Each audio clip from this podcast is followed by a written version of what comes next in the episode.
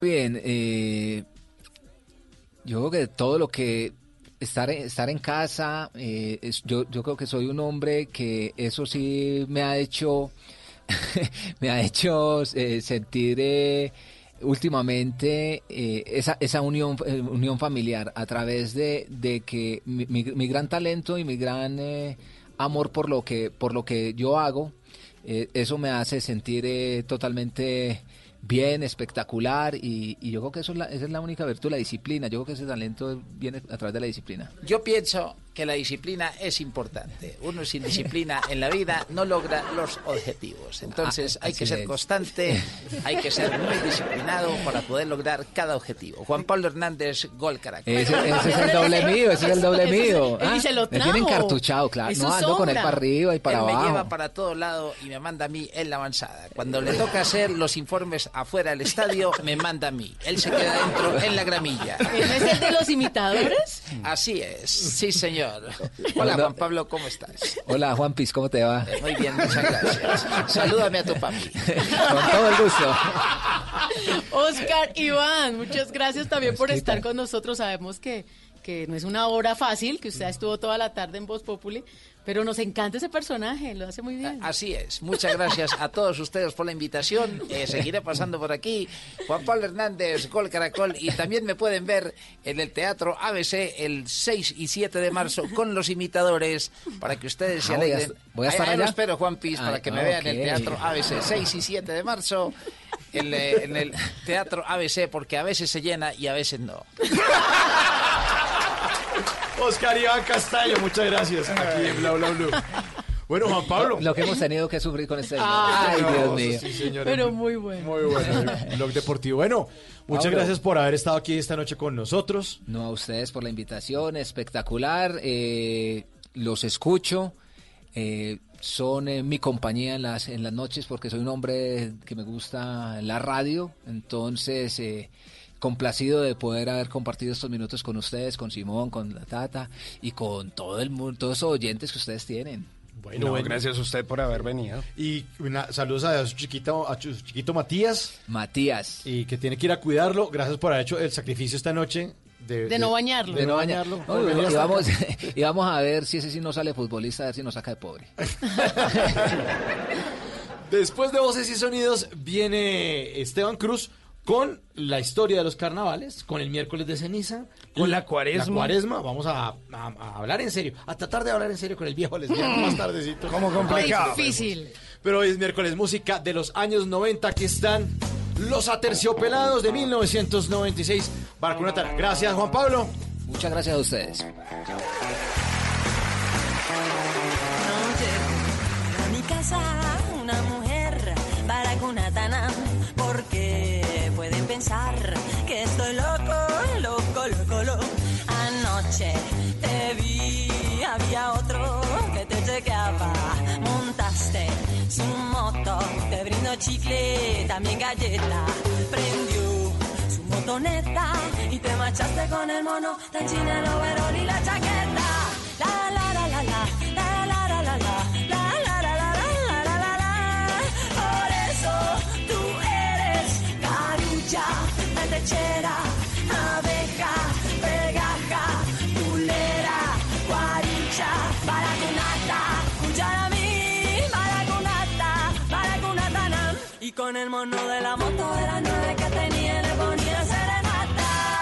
¿Qué se requiere para una buena conversación?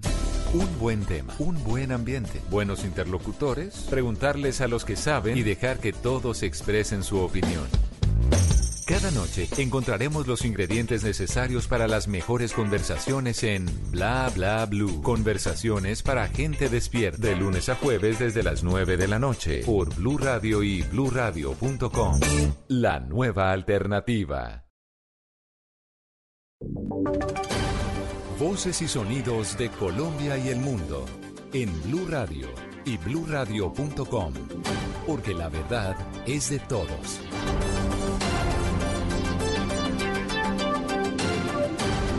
10 de la noche, cuatro minutos. En esta actualización de noticias les contamos que hay emergencia por las fuertes lluvias que azotan el departamento del Tolima. A esta hora, cerca de 150 personas se encuentran incomunicadas por la creciente de un río. Mientras tanto, los bomberos del municipio de Planadas dicen no poder atender situaciones similares porque no tienen ni para el combustible de los vehículos. Fernando González. 53 niños de la institución educativa Antonio Nariño del corregimiento de Gaitania en el sur del Tolima, en Planadas, tuvieron que ser evacuados por la creciente de la quebrada Altozano en la vereda que lleva el mismo nombre. 150 personas que viven en este sector aún esperan para regresar a sus casas. El profesor Robinson Ramírez. Una fuerte avalancha la cual ha dejado incomunicada la vereda Altozano del corregimiento de Gaitania, de Planadas, Tolima. Por el momento estamos esperando a que baje el caudal de la, de la quebrada pues para ver cómo podemos regresar a nuestras casas. Otra emergencia la viven los bomberos del municipio de Planás porque no tienen combustible para movilizarse. La precaria situación completa dos semanas de cese de actividades. Gisela Vargas, comandante de Bomberos Planadas. Bien preocupados, la comunidad solicita al cuerpo de bomberos en diferentes veredas y corregimientos, pero es de aclarar que el cuerpo de bomberos aún continúa en cese de actividades debidamente a que no contamos con combustible y demás necesidades que tiene el cuerpo de bomberos. Autoridades del departamento aseguran que están analizando la situación y que pronto le harán una solución.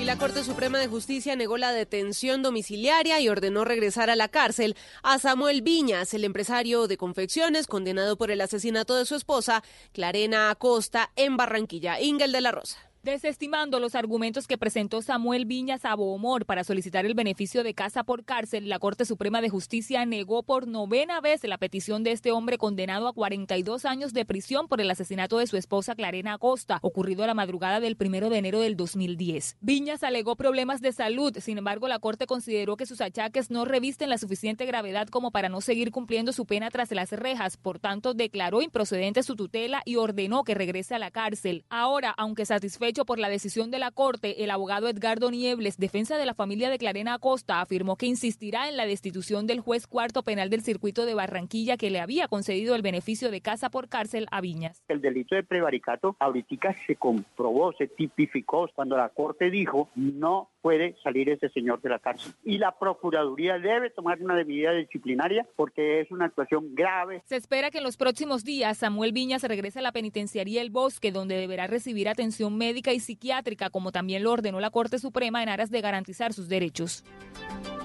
La Procuraduría suspendió e inhabilitó por cuatro meses al ex concejal Bernardo Alejandro Guerra, uno de los políticos más reconocidos en Medellín. Camila Carvajal.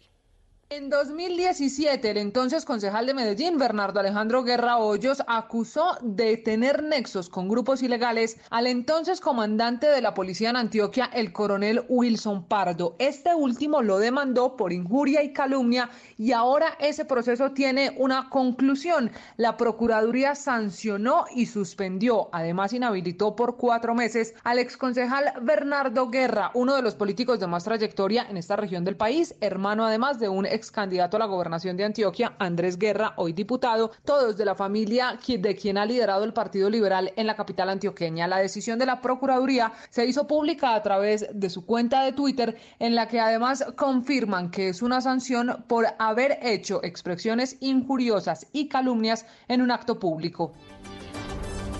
El Centro Democrático propuso que en la reforma política que se va a presentar se incluya el voto de los miembros de las fuerzas militares y policías. ¿Ya hay voces en contra, Kenneth Torres?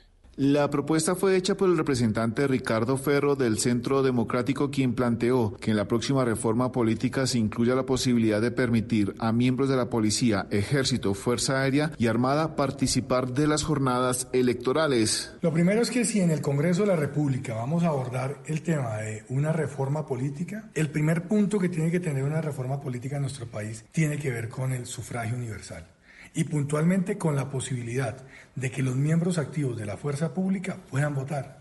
El representante también planteó que de ser tomada esta iniciativa, se debe legislar en la prohibición para que miembros de la fuerza pública no hagan proselitismo en las estaciones y cuarteles. Sin embargo, el ex jefe negociador y ex candidato a la presidencia, Humberto de la Calle, señaló a través de sus redes sociales lo que nos faltaba. El voto de los militares es un tremendo error de consecuencias nocivas. Eso fue lo que hizo Chávez. Entonces, al fin, ¿quién quiere convertirnos en Venezuela? La Corte Constitucional acaba de señalar que siempre y cuando no sean bienes de patrimonio arqueológico y de conservación de la identidad nacional, las entidades públicas podrán enajenar bienes de interés cultural. Juan Esteban Silva. Aunque la Sala Plena de la Corte Constitucional declaró constitucional la norma que permite a entidades del Estado de manera excepcional que enajene a particulares bienes de interés cultural, eso está en el artículo 83 del Plan Nacional de Desarrollo, acaba de hacer la Sala Plena una precisión. No se pueden enajenar bienes de patrimonio arqueológico y bienes culturales decisivos para la configuración y conservación de la identidad nacional. El argumento para declarar la constitucionalidad de la norma es que la Constitución, la Carta Política, no impone un carácter de absoluto en la prohibición de disponibilidad de los bienes de interés cultural. Además, la Corte concluye que la finalidad de esa norma al permitir la excepcional enajenación de esos bienes de interés cultural es razonable porque se está justificando la necesidad de garantizar su conservación, su protección y la integridad en la mayoría de los casos. En noticias internacionales, los padres de José Antonio Parada y Jimena Quijano, los jóvenes estudiantes asesinados en México, asistieron a la Universidad Popular Autónoma del Estado de Puebla. Allí agradecieron a los alumnos y compañeros de sus hijos por las manifestaciones de amor y la exigencia de justicia en su caso. Escuchemos este conmovedor mensaje de uno de los familiares de los muchachos. Les quiero dar las gracias, parte de nosotros los cuatro, por lo que están haciendo. No se rindan, sigan pidiendo justicia, que no existe impunidad. Esto no puede suceder. Ustedes son niños. Cuídense, por favor. No sean tercos, sean obedientes. Cúrenme eso. No se expongan. Uno cree que nunca le va a pasar y se cree inmune. Esto es mentira. Cuidado. Cuídense mucho.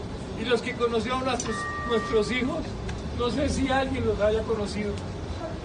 llenos de vida, llenos de ilusiones, de sueños como los tienen ustedes. Ellos vinieron a su país, vinieron a salvar vidas, como muchos. En la información deportiva, no fue una buena noche para los equipos colombianos en competencias internacionales. Cristian Marín, buenas noches. Joana, buenas noches. Malas noticias para los equipos colombianos esta noche en la Copa Libertadores y en la Sudamericana. En el estadio José Piñeiro Borda, en Porto Alegre. Internacional derrotó 1 por 0 al Deportes Tolima y de esta manera finiquitó la serie a su favor. El conjunto brasileño se ha clasificado a la fase de grupos y estará en el E, compartiendo con Gremio, Universidad Católica y será rival del campeón del fútbol colombiano. Hablamos del América de Cali. Por su parte, el Deportivo Pasto en el Estadio Departamental Libertad, en el sur del país, cayó por la mínima diferencia frente a Huachipato, equipo chileno que una semana atrás había derrotado al conjunto volcánico por igual marcador. De esta manera, los dirigidos por Diego Corredor no pudieron alcanzar lo ya conquistado por Atlético Nacional, Millonarios y el Deportivo Cali, que estarán en mayo en el sorteo de la segunda fase de la Copa Sudamericana. Cristian Marín, Blue Radio. Noticias contra reloj en Blue Radio. Cuando son las 10 de la noche y 12 minutos, la noticia en desarrollo. Las autoridades portuarias de México autorizaron el atraque de un crucero turístico en la isla de Cozumel, que no había podido parar en Jamaica ni en las Islas Caimán, luego de confirmar que uno de sus trabajadores parece un cuadro de gripe y no de coronavirus. La cifra, Corea del Sur informó hoy de 334 nuevos casos de coronavirus. Con esto ya suman 1.595 los contagios. Y quedamos atentos porque nueve de los 15 países miembros del Consejo de Seguridad de la ONU pidieron al secretario general de la organización, Antonio Guterres, que haga más para obtener un alto el fuego en la asediada provincia siria de Idlib, según dijeron los diplomáticos.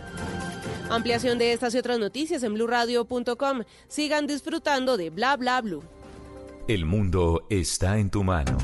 Escúchalo. Noticias de Colombia y el mundo a partir de este momento. Léelo, entiéndelo, pero también opina. Con respecto a la pregunta del día. Comenta. Yo pienso que ese código. Critica. Y sí, pienso que. Felicita. Vean que el pueblo lo está respaldando. En el fanpage de Blue Radio en Facebook tienes el mundo y un espacio para que compartas lo que sientes. Búscanos como Blue Radio en Facebook. Tú tienes mucho que decirle al mundo, porque en Blue Radio respetamos las diferencias. Blue Radio, la nueva alternativa.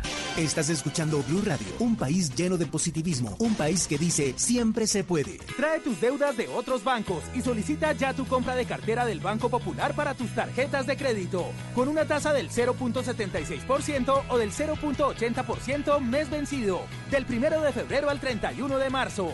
Con tasas así, tu dinero rinde más. Solicítala en nuestras oficinas o a través de la línea verde. Consulta condiciones en bancopopular.com.co. Banco Popular. ¡Siempre se puede! Somos Grupo Aval, vigilado Superintendencia Financiera de Colombia. Si es humor, es humor. ¡Ay, Paulita! Los colombianos evacuados de Wuhan volverán algún día a China. No, mi amor, vuelve más fácil James Rodríguez al Envigado. está en Blue Además, Radio. Ignorita llovió casi que la misma cantidad que debería llover en un mes. Pero dijo la alcaldesa Claudia López que, entre otras cosas, esto se debía al cambio climático. Tiene razón la alcaldesa, no solo en ese, sino en muchísimos problemas de la ciudad. Pero Álvaro, entonces no es responsabilidad de la alcaldesa resolver estos problemas. Claro que sí, más allá de que si la alcaldesa es culpable o no, pues la señora lleva un mes y medio. Tiene que haber una fórmula, ya que está el cambio climático, donde la alcaldía de Bogotá le tome la temperatura al problema del día a día y lo resuelva. Voz Populi. Soy Álvaro Uribe, bendición. ¿Has padecido soberbia? ¡Menos! Hombre, ¿cómo se le ocurre preguntarle eso al hombre más importante de este país y al mejor presidente que ha tenido este mundo? Calma, Y calma. lo digo con toda la humildad. De lunes a viernes desde las 4 de la tarde. Si es humor, está en Blue Radio, la nueva alternativa.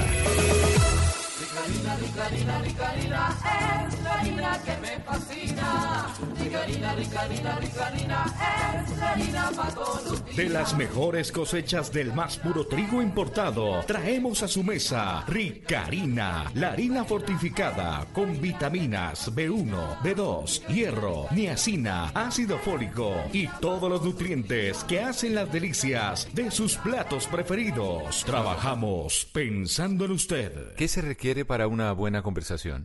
Un buen tema, un buen ambiente, buenos interlocutores, preguntarles a los que saben y dejar que todos expresen su opinión. Cada noche encontraremos los ingredientes necesarios para las mejores conversaciones en Bla Bla Blue. Conversaciones para gente despierta. De lunes a jueves desde las 9 de la noche por Blue Radio y bluradio.com. La nueva alternativa.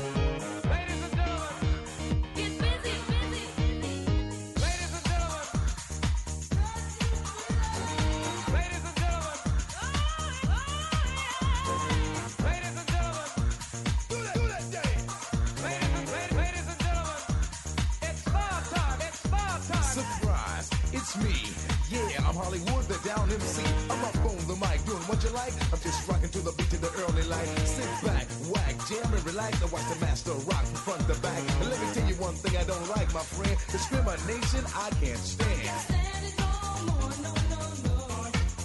I can't stand it no more, no, no, no.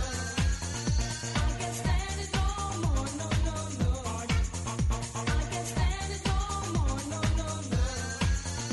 Well, at the age of nine, I started to rhyme, and at the age of ten, I was rocking again. As I grew up and as I got older, I started to move my hips and then my shoulders, and now nation, and that is my new occupation. I tried to get a job, but didn't manage, yo, and I can't stand it.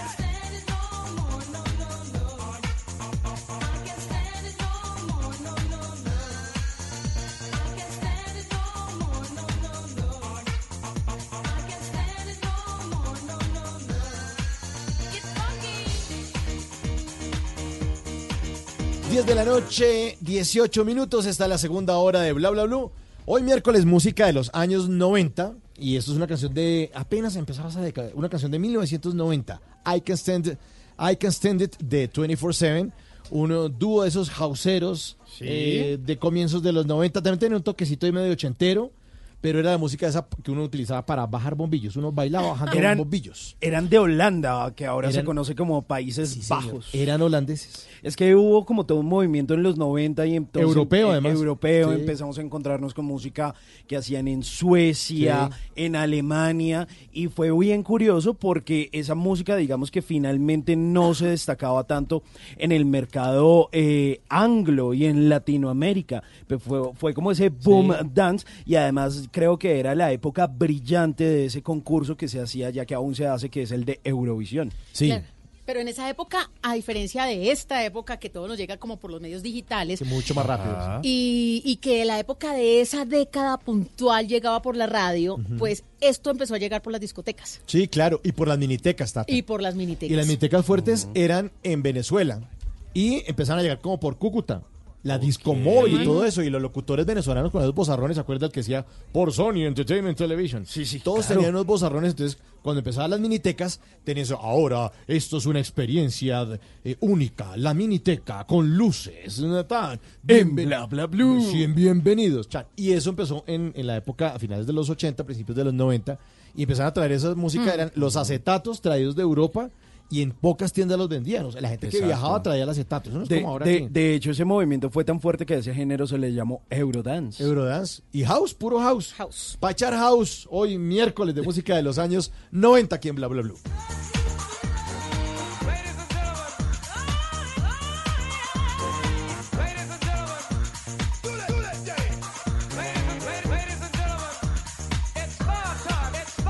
Surprise, it's me.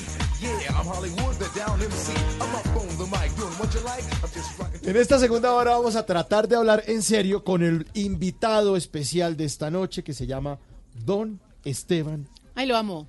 Cruz. Auxilio, me desmayo. Cállese viejo lesbiano. Llegué, señores, ¿cómo les va? Sí, casi ¿qué no llego, no, es que estaba aquí en la puerta, pero los estaba viendo, los estaba viendo desde la hora pasada, yo quiero ser como ustedes. Esta canción es de noviembre de 2018 y usted sigue Es que hoy es como son los 90. Ajá. Y en Eh, noviembre yo cumplo años, entonces claro, él lo tiene muy presente. Entonces sí, y se repite. Todo se mezcla. Todo. Todo se mezcla y en el camino siempre... el muñeco y vuelve a pronunciar la palabra. Esto suena en un lugar que se llama Cholón en Cartagena. A esta hora. Sí, sí, sí, sí, sí. Es lo único gratis. Esteban, por favor, se ver la gente en serio. media de guaro. Ya, ya. Bueno, póngale cuidado. Es tiempo de carnaval y como dicen que el que lo vive es el quien lo goza, pues después de los disfraces, la marimonda, la guacherna, vamos a echarnos eh, la bendición porque el que peca y reza empata, como ya les había dicho, la época del polvo carnavalero ya pasó, lo que nos queda es orar y portarnos bien, al menos durante 40 días en donde el pecado no es permitido y el único polvo permitido es el que se echa el Padre. Quiero decir, el polvo de la ceniza. ceniza. Ah, Sí, porque bueno. polvo eres y en polvo te convertirás. Así es, Una frase sí. muy religiosa, así suene muy amenazante eh, o frase de conquista durante carnaval. Así que eh, vamos a hablar sobre los orígenes del carnaval, los carnavales famosos en el mundo, el miércoles de ceniza y la cuaresma. Así que eh, vamos a gozarnos esta hora, vamos a meterle candela a esta hora con nuestro invitado, señor Esteban Cruz. Bienvenido, ¿qué más? Gracias, ya otro, otro abrazo grandísimo a la audiencia, a la radio audiencia y a todos los que a esta hora nos escuchan aquí en Bla Bla Blue. Arroba Cruz Escribiente. Claro, me pueden conseguir ahí como arroba cruz escribiente. Oiga, ¿cómo es esto del carnaval o del martes de carnaval y qué significado tiene todo eso? Vea, el carnaval está ligado a las celebraciones religiosas. La mayoría de las personas no se dan cuenta, pero eh, eh, la fiesta, el desfogue, tiene que ver con un periodo en el cual entramos desde hoy, a partir de hoy, que se llama la cuaresma. La cuaresma son 40 días antes del inicio de la Semana Santa. Por eso los carnavales son la semana anterior o días anteriores, depende de donde la gente los vea, a que se entre la cuaresma. ¿Y por qué en los carnavales entonces vamos a ver gente borracha, bailando? ¿Por qué los hombres se pueden disfrazar de mujeres ese día y nadie les dice nada? ¿Por qué en muchas sociedades los niños toman? Que eso es algo bastante fuerte, pero usted ve carnavales en, en, en Bolivia, eh, también en Brasil donde los niños fuman, ya no, pero lo hacían. Acuérdese, Wendy Zulka pidiendo la tetica y la Sí, cerveza. Y cerveza, cerveza y todo eso. Carnavales en Perú, los que quieran, andinos. Carnaval de Oruro en Bolivia es patrimonio de la humanidad por la UNESCO. Todos los carnavales son un desfogue antes de entrar a la cuaresma. Ya no tomamos así la cuaresma. O sea, si estuviéramos como nuestros bisabuelos, hoy no hubiéramos comido carne. Hasta ayer, todo hasta ayer. Todo hasta ayer, sí, pero hoy nadie se hubiera almorzado una bandeja paisa o se lo hubiera almorzado con o sea, pescado. el churrasco de hoy. O sea, a partir de hoy esos 40 días son de qué? de recogimiento y de penitencia. Pero no arrunches, nada de eso. Nada de sexo. Se acabó. Mm. Nada de sexo. Ni siquiera se podía leer libros eróticos. Es como si usted desde hoy en adelante no pudiera volver a ver páginas porno por internet. Todo se acaba. Pilas, Rafa. Recogimiento Y penitencia. El cuerpo sufre esperando la eh, Semana Santa, que es el tránsito o la pasión de Cristo hacia la resurrección, que es la gran eh, fiesta religiosa del cristianismo. O sea que los que nacimos en noviembre, diciembre, escorpión, sagitario, somos Frutos hijos de- frutos del carnaval. frutos del carnaval, hijos de pecadores. O, la canción. o frutos del carnaval, como las canciones de, de los años 80 Sí, y como 70. Cuco Baloy. Sí, Frutos del del carnaval. carnaval. de Barranquilla. O eh, hijos del pecado. Porque Uy. nadie podía tener sexo durante los 40 días. Pero fíjense en esto, queridos oyentes. eh, Los 40 días tienen una conexión con un número muy interesante en, el- en la historia de la Biblia, que es el 40. ¿Cuánto tiempo duró perdida la gente, eh, los judíos, en el desierto después de que huyeron de Egipto 40 con Moisés? días y 40 noches. 40 días y 40 noches. Sí, Vamos señor. con el primero. Vamos con el segundo. ¿Cuánto tiempo duró Jesucristo cuando se fue al desierto a meditar y se fue solo y le cayó el diablo y lo tentó? 40 días y 40 noches. 40 noches en el desierto. En ese tiempo, ese número es muy importante. Ajá. Y fíjense en esto. Y Alibaba Y, sus y- 40 y le pregunto, ¿cuántos años tiene Tata? Eso. eso está. 40. ¿Y, y Uy. cu- y cómo se llama la nueva canción de Nietzsche? 40. 40. 40 qué? ¿Cuántos pasos? ¿Qué? Rueda 40. Rueda 40, rueda 40. Y miren esto de la historia. Si alguien lo cogen en este momento con coronavirus, Ajá. yo voy ahí por la calle y toso. no, no, pero no a toser, hermano, Sí, porque si no es que- Y esos ojos La rasgados. Hace poquito que estuve en China. Es que la plata. Sí. Entonces, si yo estuviera, pues, y me diera coronavirus, me agarran y me encierran. En Colombia quieren meterlos, es que en el centro de alto, alto rendimiento ahora. Son muy pilos. Sí, sí, muy, ahora se enferman todos los deportistas. Ah, Entonces, sí, no es el es una cuarentena, es un aislamiento. es Vayan distinto. y cómpreles una cabaña 15 días, pues, en un pueblo En bien Puerto lejos. Inírida. Sí, pero no, en el Caguán. Tuparro. Sí. Bueno, entonces, no, pero qué crueldad. No, en serio, eh, el caso es, cuando alguien tiene coronavirus dicen que lo meten en cuarentena. Ajá. ¿Saben por qué? Es porque metían a alguien alejado, encerrado 40 días. Ah, sí, señor. Y así llegamos a la cuaresma, otros 40 días. Es un número muy importante en la tradición judaica y cristiana. También la dieta, Y ¿no? la Después del dieta. embarazo son 40 días. ¿Sí? Sí, y eso tiene algo mágico del cristianismo que tiene que ver con la idea de que se espera siempre los 40 días o los 40 noches desde Moisés. Cuando eh, los judíos hacen la Pascua, que esto tiene que ver con esto, cuando los judíos hacen la Pascua, celebran el día en que salieron de Egipto. Moisés y Abraham y todo el pueblo. ¿Se acuerda eso de libera a mis judíos? ¿Se acuerdan? Libera a mi pueblo. sí, sí, sí, y cayeron claro. las plagas y las langostas y, el ángel de la muerte bajó y mató a todos los primogénitos que, que no tenían la puerta marcada y después salieron corriendo y se abrió el mar rojo y después pasaron por ahí las tropas del emperador y Dios envió el mar rojo y los aplastó. Esa historia es fundacional en los judíos, un saludo a los que nos escuchan que son judíos, y así se celebra la Pascua judía. Y la Pascua cristiana se celebra con la resurrección. Y la Pascua judía y cristiana siempre se celebraba la luna llena después del equinoccio de primavera. Y por eso se celebra entonces ahora la Semana Santa y por eso cambia de fecha cada año. Ah, porque, claro, el equinoccio es el 21 de marzo en el hemisf- hemisferio norte. Ajá, sí, todo en el hemisferio norte porque ellos nunca bajaron al Claro, sur. no, no, no. Es, distinto en, en Australia y en Argentina y en Sudáfrica. Entonces, ah, claro, tiene que ver con el 21 de marzo. Exacto, es la primera luna llena. Y desde, ah, claro, por eso siempre se está moviendo. En los Ujú. calendarios. "Esta- este año qué día cae Semana Santa. A Siempre se veces está cae en marzo, a veces cae en abril. Y así se corre también los carnavales, 40 días antes. Y entonces la gente se desfoga, eh, tiene una semana para hacer de todo. Ahora ya no tiene- tanto, pero en ese tiempo sí, imagínese que usted le No, digan pero los- ahora sí, usted no Eso, a eso le iba a preguntar, No, eso le iba a preguntar. Ya la gente no, no tiene tan en cuenta esos 40 días pa- porque eh, generalmente sigue su vida como si nada. Pero De en pronto, mi- si mucho hace el ayuno los en viernes. mi niñez, eh, en mi casa hacían pescado los viernes. Claro, pero los Pero viernes, el viernes. Pero era imposible que comiéramos carne, salchicha, cerdo. Siempre pescado. Viernes, sí. Pero ahora no, eso se fue Y perdiendo. pasaba un camión lleno de nicuros y bagres. Claro, claro. Por El pescado la. Todavía. Los que son más jóvenes no lo vieron, pero uno estaba ahí y eso ya está prohibido. Claro, Yo me acuerdo salubridad. y pasaba un camión, pero haga de cuenta con carpa negra, iba un man ahí gritando por un megáfono de esos todos viejos que decían, ni curo, ni curo. Sí, claro, y tenían una pesa para colgar ahí, a ver, me da dos libras, tres, Ah, sí. cinco, tal, le colgaban ahí, tal. Y traía unos bagres misma- rayados que parecía un delfín. Sí, esa vaina era gigante. Eso se, se extinguieron, yo no sé. Pero unos Se fueron bagres. achicando, sí. Sí, eran gigantes, eran como un delfín de grande. Y los manes eran todos groseros. Pasaban las señoras y gritaban, ¡bagre! Y la gente decía, uy, no, paila. No, serio. ¿Cómo decía la gente? Decía, no decían paila, en ese tiempo no existía esa palabra, decía carachas. Oiga, pero entonces, esas celebraciones de carnaval, ¿cuánto duran? ¿Cuándo, cuándo inicia el carnaval? ¿Como el jueves? ¿Cuándo termina? Depende de cada lugar del mundo. Hay lugares del mundo donde son una semana entera, otros donde comienza, por ejemplo, eh, en Barranquilla podemos eh, en- estar en precarnavales como Ah, dos no. meses, están- todo el año. Y si- Desde que Yuyu quedó campeón. Eso le iba a decir, si Junior queda campeón el No, año ya. anterior, empieza Ya ahí. están en el precarnaval del año entrante, o sea, del 2021, ya. Sí, eh, pero generalmente es- empiezan una semana antes, generalmente. Aunque hay lugares del mundo donde son solo dos días de carnaval. Bueno, Y ¿cuáles- hay ¿y cuáles son los carnavales más famosos del mundo? El más importante y el más famoso del mundo es el de Río de Janeiro. Es el de Río de Janeiro. Es un carnaval que tiene que ver con eh, los portugueses.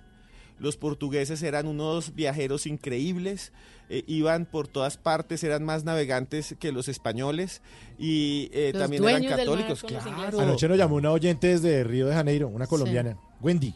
Sí. A contarnos que no estaba en carnaval, que estaba haciendo, Haciendo la la tesis. tesis para el estaba encerrada. y la gente afuera bailando. Claro, y el carnaval de Río de Janeiro tiene algo muy interesante que es la fusión con lo africano. Porque los portugueses invadieron un montón de África para traer personas esclavizadas a América. Entonces, por eso usted va al frente de Brasil, si se va derechito, encuentra un país que se llama Angola. Y Angola hablan portugués. Sí. Y es porque los colonizaron fue para llevárselos al otro lado. Y vienen de ahí y muchos brasileros de apellido Angola, porque les ponían el apellido del lugar donde venían. Y muchos países de África. Entonces, esa fusión de la música, de las creencias, incluso las creencias mágicas, el Umbanda y otras eh, religiones de África se mezclaron y pues se abren en el carnaval. Y los trajes que vemos tan hermosos, Espectaculares. espectaculares, son muy, muy, muy africanos. Los brasileños, Muy sí. africanos. Y, y hay una cuota caleña en ese carnaval de Río, en el desfile, en el Zambódromo y en todos los desfiles, se llevan siempre a Camilo Zamora. Camilo Zamora es, no sé si ustedes han visto en algún momento cuando empieza el Salsódromo en Cali, que ha sido imagen de la feria y también los que han visto Delirio, que es un hombre gigante, él mide más o menos un metro noventa, tiene un cuerpo, es negro, tiene un cuerpo espectacular y es el único que se llevan desde, desde Colombia para ese carnaval de Río, porque es imponente y le ponen un traje, ayer estaba como con un traje de domador de circo.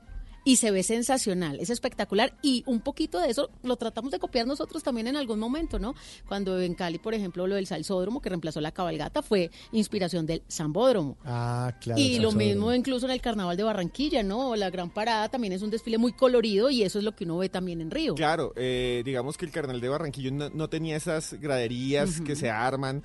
eh, fueron los brasileños los que iniciaron con el Zambódromo, pero en Brasil, si el carnaval más importante es el de Río, eh, los más eh, importantes son los de Bahía, por ejemplo, y los de otras ciudades Y Sao pequeñas. Paulo también tiene. Es- es- aunque Sao Aunque Paulo no es, es tan grande, no, ¿no? y- y tiene como unas eh, Sao Paulo es como la gran ciudad más grande que Ciudad de México, la ciudad latina más grande del mundo, eh, es gigantesca y allá pues es muy complicado por eh, las dinámicas que tiene. Es una ciudad que no se puede a veces ni caminar, no hay andenes, todo el mundo anda en carro y es bastante compleja. Pero son las del nordeste, ellos le llaman los nordestinos a los que viven en esa parte, que es como la zona colonial todavía donde están los carnavales. Porque al sur está toda la migración europea. Al sur de Brasil hay ciudades que parecen de Europa. Blumenau, Joinville, y la misma Porto Alegre, Curitiba. Yo estaba en esas ciudades y uno se siente como si estuviera en Ucrania. Sí, y, sale- y- y y de hablan hecho- alemán. Pero por eso esa raza es tan linda. ¿no? Las fiestas son la sí, fiesta de las cervezas, el Oktoberfest en Blumenau es impresionante. En cambio el Nordeste es como Colombia, es como estar eh, en nuestro país y entonces ahí sí están los carnavales, Natal, Bahía. De hecho, el imaginario que uno tiene antes de conocer Brasil y que me imagino que mucha gente tiene de Colombia por sus futbolistas es que todos so- son negros y entonces uno cree que muchas personas en Brasil son negras, Sí, pero en todo- realidad que se todos son encuentra Pelé. Exacto, Sí. pero no, un montón de monas espectaculares. No, brasilera La migración, y además tiene mucha influencia francesa. Sí, y alemanes Y japonesa. Japonesa hay un pedazo en el centro, Minas. Gerais, que todos son japoneses. Bueno, pero entonces esa división de, por ejemplo, lo que es eh, el carnaval de Río de Janeiro se divide en cuántos días, eso qué significado tiene, por ejemplo, de pronto eh, lo que conocíamos como ese famoso martes de carnaval, que quizá es el día más importante del carnaval porque es el cierre. De, ¿De dónde viene eso? ¿Qué significado tiene? lo primero que es muy interesante es que ellos no colocan los días como nosotros. Ellos no, no dicen el martes porque en portugués... eh, Primera feria, segunda feria, tercera feria. Los, en portugués los días los cambiaron los portugueses en general, el imperio por- eh, portugués, porque eh, así organizaban las ventas y el comercio. Entonces el lunes es primera feira, martes segunda feira, tercera feira, cuarta feira, quinta feira y allá se va sábado y domingo. Entonces el carnaval eh, de Río de Janeiro iniciaría eh, con la celebración que tiene que ver con la llegada del ayuno, una segunda feira empezarían ellos. Pero, pero, eh, como les digo, hay unas escuelas de samba, unas escuelas que están desde hace mucho tiempo preparando los desfiles y los desfiles se van dando en días especiales de la semana. Río de Janeiro es una ciudad del tamaño más o menos de Bogotá, tiene los mismos habitantes y los barrios acomodados, digámoslo así, los barrios ricos y de clase media están frente al mar y son muy famosos, Flamengo, Leblon, eh, hay otro que se llama Ipanema. Copacabana. Y, y la mayoría, muchos de los desfiles se hacen es en la zona central, porque la parte continental, la que va, digamos, hasta Sao Paulo, ahí es donde están los barrios más populares y muchos de los bailarines, aunque es de todas clases sociales, hay de todos, hay ricos y pobres por igual, pero muchos de los de las escuelas de samba vienen de los barrios populares. Entonces, duran todo el año haciendo eso y bajan y se presentan por la mitad y por el lado del Zambódromo, que está muy cercano también a los estadios, ¿no? Ajá, y a Lapa. Lapa, que es el barrio, esto sí es brutal. Lapa es un barrio del que yo no pude salir en dos días porque yo iba a salir y me daban una cachaza y volví a Sí. entrar. Es un- no, es en serio. Se perdió. Era muy Lo loco. Yo, yo entré y no supe qué salir. Es como la Candelaria, tiene un tranvía que va por la parte de arriba y un tipo me dijo, aquí todos los días es carnaval. Y yo, ¿qué? Y sí, ahí todos los días es carnaval. Lo siguiente que recuerdo era que tenía mucha arena en la boca. Que lo ¿qué pusieron a tragar. No, yo decía, ¿por qué tengo tanta arena en la boca? Entonces me dijeron, ¿no se acuerda que usted como se emborrachó, se Ay, fue a no, dormir en la playa y volvió? Pues es que uno allá sí duerme en la playa, uno Sí. ve el amanecer además que es precioso. Entonces yo dormí en la playa, me desperté todavía, no recuerdo muy bien, y volví a entrar a Lapa. Pero yo amanecí por... Ay, Esteban. Y, y el Rock in Rio sí lo hacen fuera de ahí, ¿no? Sí, Es claro. Entonces, el Carnaval de Río tiene, eso es interesante, tiene como unos lugares icónicos dentro de la ciudad, unos barrios. Desde los barrios en, los, en las montañas donde están las, las ¿Favelas? escuelas, Ajá. las favelas son como, en español sería como Tugurio, es como la, el barrio popular, el barrio pobre. Ahí en esos barrios hay escuelas, desde lo que pasa ahí ya es carnaval, hasta lo que va a ver uno desfilando por las avenidas y por el Zambódromo, que es como lo más importante. Ah, buena historia del carnaval.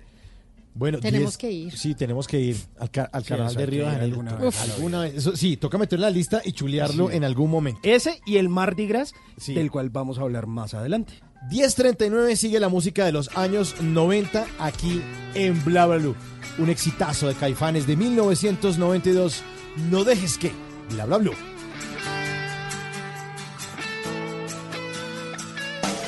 Bla bla blue.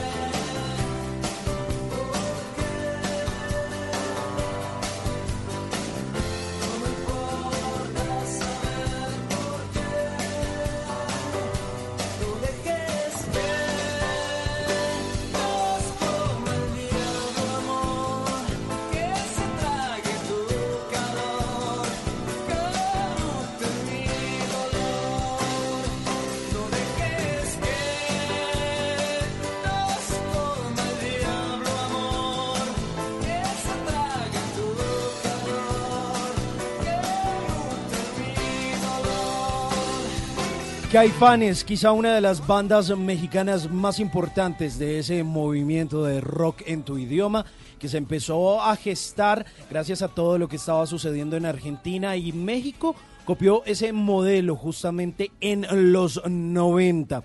Pues eh, Caifanes, que estuvo en el año 2019 en Colombia con dos fechas llenas totalmente en el Movistar Arena, regresan esta vez para presentarse de nuevo en concierto en Colombia. Lo harán en eh, Medellín, en la Plaza de Toros de la Macarena, el próximo 21 de marzo, o el más bien el 19 de marzo en Medellín, y en Bogotá van a estar nuevamente en el Movistar Arena el 21 de marzo. No dejes que.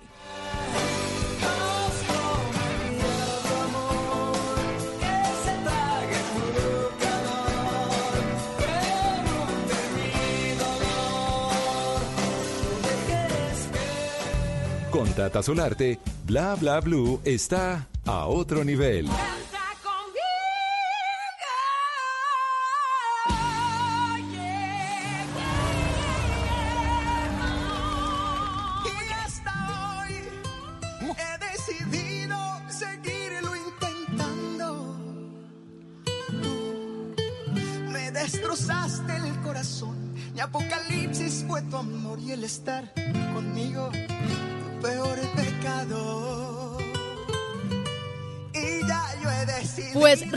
Resulta que hoy hubo un nuevo capítulo, ya en la recta final de A Otro Nivel Canta Conmigo, la primera parte que se llama Canta Conmigo, ya se nos está acabando.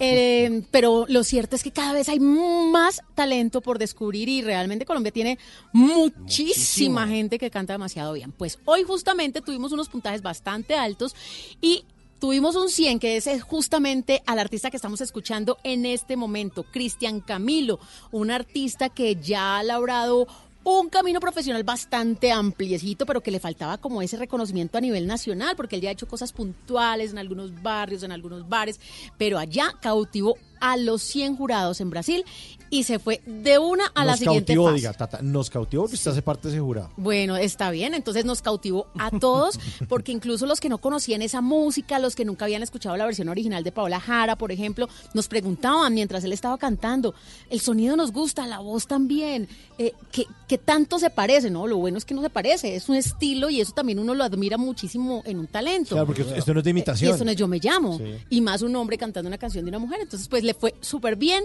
Llegó a los 100 votos de parte de todo el jurado, así que se va de una a otro nivel, ya sin ascensor. Y bueno, los tres mejores puntajes del día de hoy. Tuvimos rancheritas, salsa, eh, estuvimos también con planchita, con la maldita primavera. Pero bueno, vamos a escuchar al puntaje 97, porque los tres mejores puntajes fueron 97 y dos empates con 96, así que el nivel Uy, estuvo estuvo bastante duro. alto. Willis del Arca, con esa canción, Torero, cautivó a 97 miembros del jurado.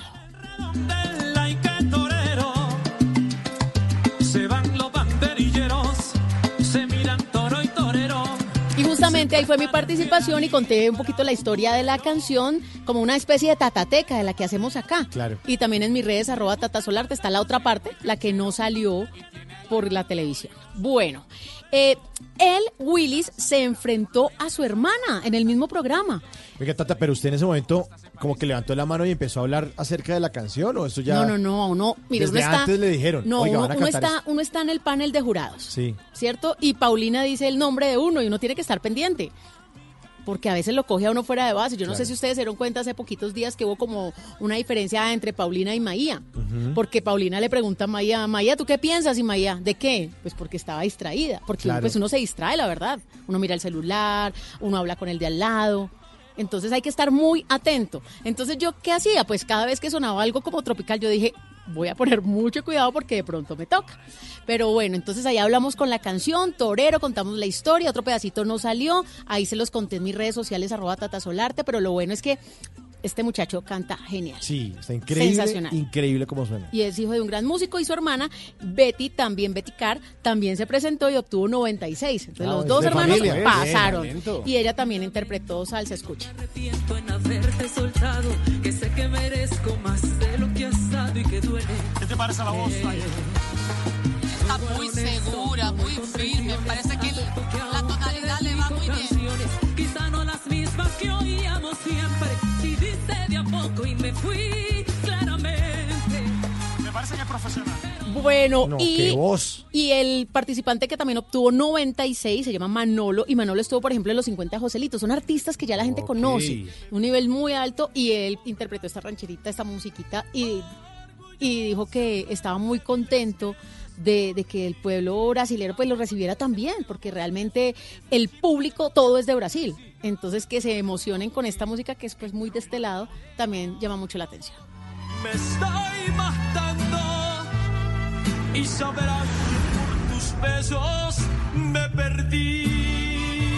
Mañana estaremos entonces nuevamente a las 8 de la noche en el canal Caracol escogiendo los tres participantes que van directo al ascensor de otro nivel, que los van a escuchar Diego Torres, Gracie Rendón y Paola Jara, a ver si lo suben, lo suben, lo suben y esperemos que vengan más 100, porque si saca 100 se salta esa parte del ascensor y ya queda a otro nivel. Así que mañana nuevamente a las 8 aquí por el canal Caracol y después en Bla Bla Blue el resumen.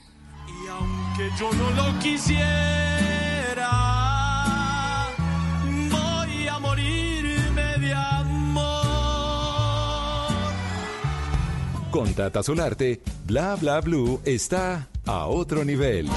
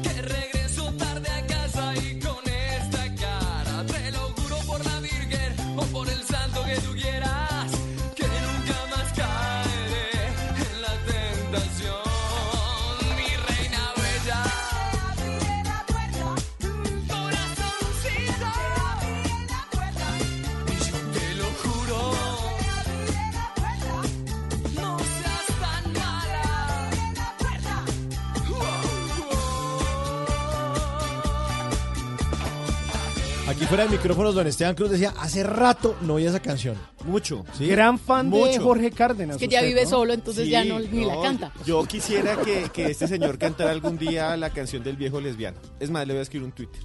Con el Ay, personaje que tiene. No, pero él está muy ocupado cuidando ¿Será? a Lucía Domínguez. Ana Lucía Domínguez, sí, sí. Ah, Está sí, no, además, está esa niña. No, es espectacular. Yo. Yo, yo la invitaría a carnaval. No, no, yo ni salgo de esa casa. No, porque después llega Jorge Cárdenas. Ábreme la puerta.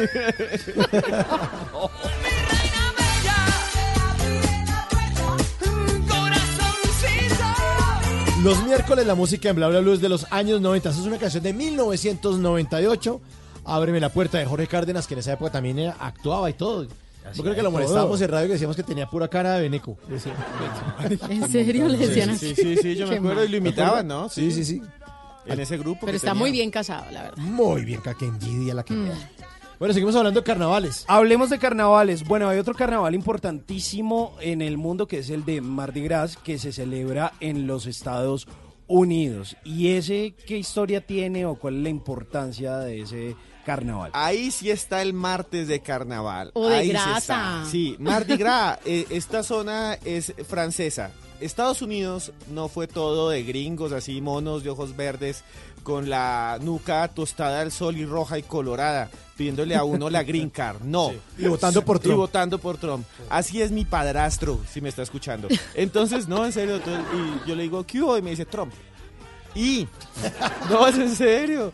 Y hay una cosa muy demente. Toda esta zona fue colonizada por los franceses y se llamaba la Luisiana, que todavía se llama el estado de Luisiana. Se llama así porque era la tierra de Luis. Los Luises eran los reyes de Francia. Ok. Por ahí, ahí viene ahí. Y la capital o la ciudad más importante era New Orleans.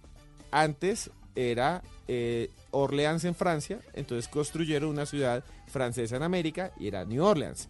A propósito, Brasil también tenía un pedazo francés que se llamaba la Francia Antártica, que después ellos eh, se anexaron. El caso es que entonces los franceses, ¿qué religión tienen? Son católicos, como nosotros. como son católicos, también celebran el carnaval. Por eso en el resto de Estados Unidos no hay carnaval. Solamente Porque- ahí. Sí, porque en el resto son protestantes. O Toda esa en- región ahí del Mississippi. Claro, esa región que además fue algodonera, de haciendas, esa región es de esclavos también, entonces va a crearse un vudú, así como hay un vudú en Haití, había un vudú en esa zona y por eso puras películas de terror muestran a la hechicera negra haciéndole magia negra a los dueños y un montón de cosas. Y como van a tener también entonces un carnaval, le van a poner un nombre distinto que es el Mardi Gras. Y ahí es cuando decía Tata Solarte, hay diferentes formas de explicar el nombre. Uno es el martes de grasa.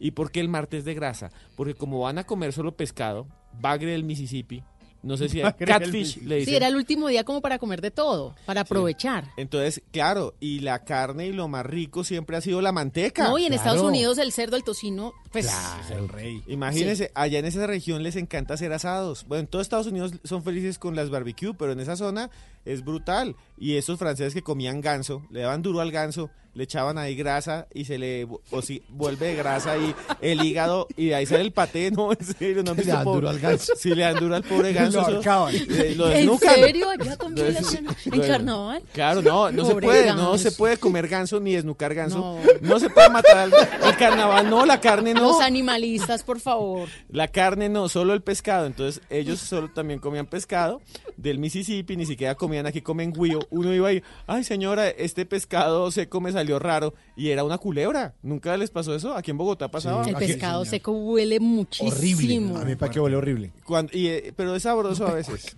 Sí, muy- pero Tiene muy su- salado. Sí, Tiene su saborcito. Bueno, entonces, martes de grasa. ¿Y por qué tragaban todo el tiempo grandes cantidades de grasa antes de entrar a pues la dieta de comer solo Ok. pescado? ¿Y el otro significado era? Lo otro era de gracia, aunque ese está muy cuestionado. Entonces decían, es el último martes, es el martes de gracia. Para hacer todas las gracias. Sí, ya dejamos todo esto y entramos a la gracia de Dios, que hace la Ah, cuaresma.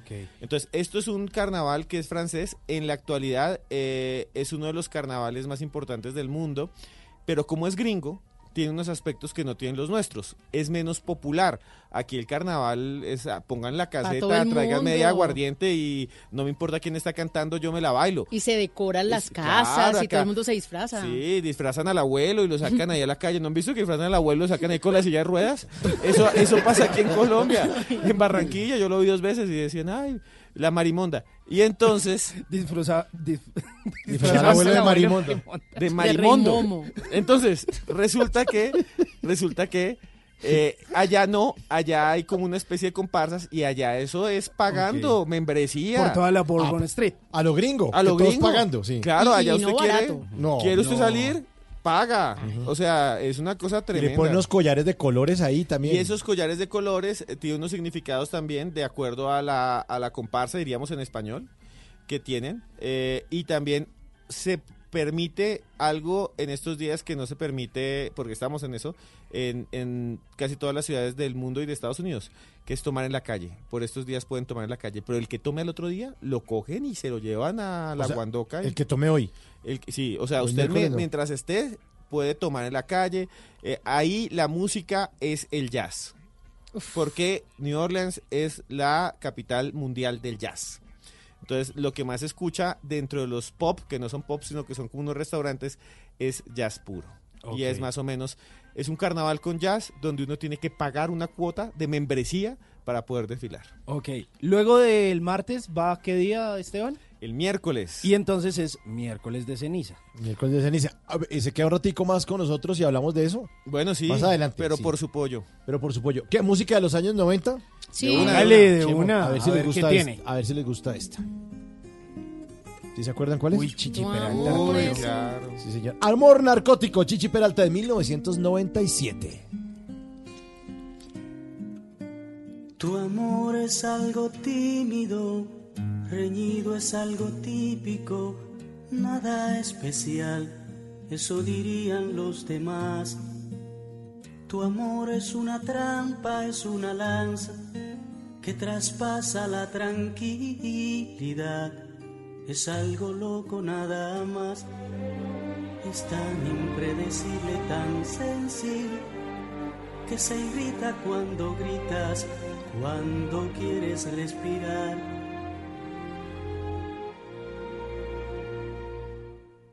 Tu amor es algo tímido, reñido, es algo típico, nada especial. Eso dirían los demás. Tu amor es como un tóxico, es un efecto narcótico que amarra cuando quieres libertad. Te quiero así, tan satírica y fanática, te quiero así. Cuando vives, cuando matas con o sin razón, cuando cuando amas. Yo te quiero así, cuando alargas en el acto toda mi pasión, cuando logras estrugarme con fascinación. No pretendo alejarme, no quiero, yo no puedo, porque te quiero así, así, así. Tu amor es tan apático, tan lúcido, romántico y algo brutal. Es una mezcla singular. Te arrulla, te desvela, te calienta, te congela, desorden total. Es algo loco nada más. Es tan impredecible, tan sensible que se irrita cuando gritas, cuando quieres respirar. Lo que algún día fue noticia, hoy es historia. En Bla Bla Blue, antes de que se acabe el día.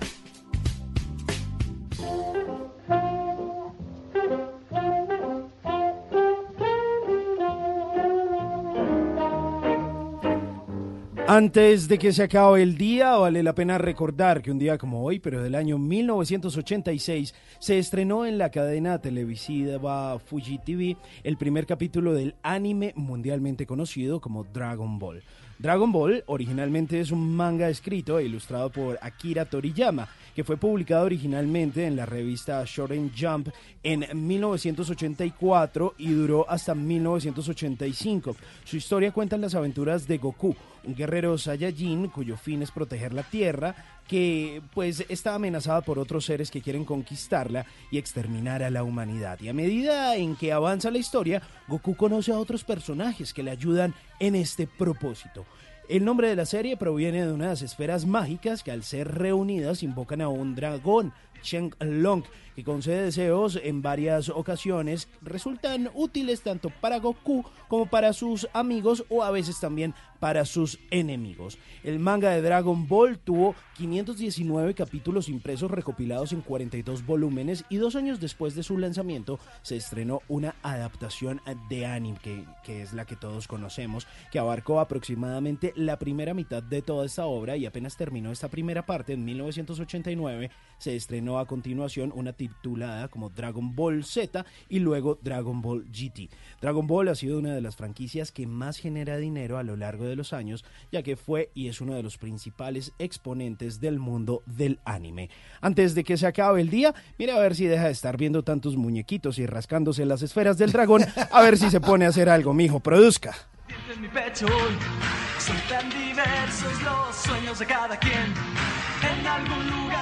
mi. Nunca te irás a la cama sin aprender algo nuevo. Bla Bla Blue.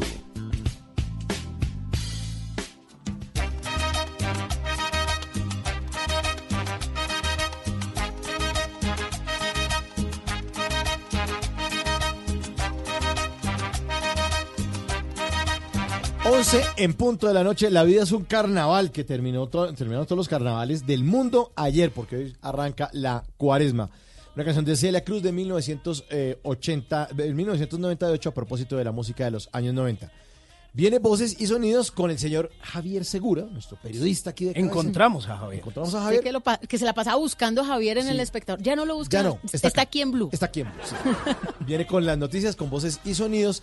Y regresamos con Esteban Cruz, arroba Cruz escribe- escribiente, porque nos va a hablar el origen de la cuaresma. Nos va a hablar de eso, de que es- hace cuánto se celebra. Y además, ¿por qué no se puede comer carne? ¿Cuál es el origen de la tradición de no comer carne? Esto es Bla Bla Blue, conversaciones para gente despierta de música de los 90.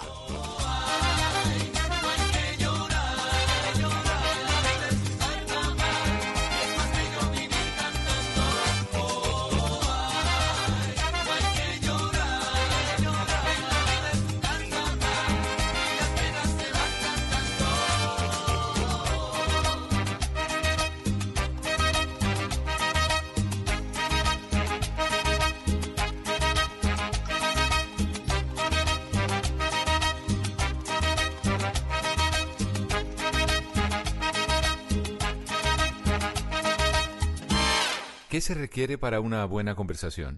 Un buen tema, un buen ambiente, buenos interlocutores, preguntarles a los que saben y dejar que todos expresen su opinión. Cada noche encontraremos los ingredientes necesarios para las mejores conversaciones en Bla Bla Blue. Conversaciones para gente despierta. De lunes a jueves desde las 9 de la noche por Blue Radio y bluradio.com. La nueva alternativa. Voces y sonidos de Colombia y el mundo en Blue Radio y bluradio.com.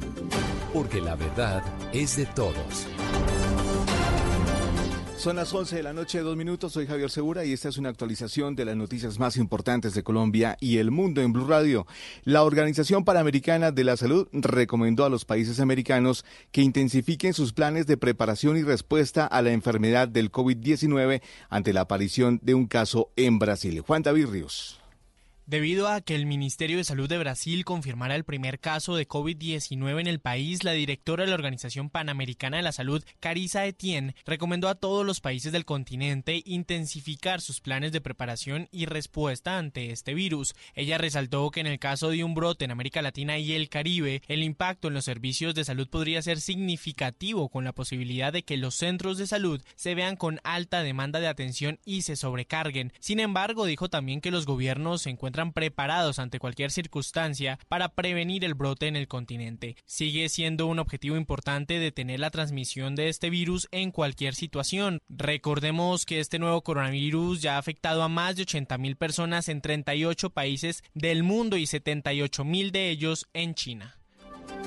11 de la noche, 3 minutos, la gobernación del Atlántico emprendió una acción popular para acabar el polémico contrato con el que se adjudicó la operación del Hospital Cari de alta complejidad. También se evalúa la posibilidad de solicitar un control excepcional, en este caso a la Contraloría General de la República. Ingel de la Rosa. Enviar una solicitud de control excepcional a la Contraloría General de la República es una posibilidad que no descarta la gobernación del Atlántico para que el ente inicie un proceso de responsabilidad fiscal por el polémico contrato que suscribió el gerente del hospital Cari Ulay Beltrán para ceder la operación de los servicios de alta complejidad. Entre tanto, la gobernadora Elsa Noguera anunció que ya tomó acciones para acabar con esta contratación. Hemos emprendido también una acción popular para dar por terminado este contrato por considerar que atenta pues con, con el, el proyecto que queremos para modernizar toda la red pública hospitalaria. La gobernadora informó que la ejecución de este contrato no ha iniciado, por tanto no se ha realizado ninguna inversión por parte del operador gestor hospitalario del Caribe con el que se firmó la contratación.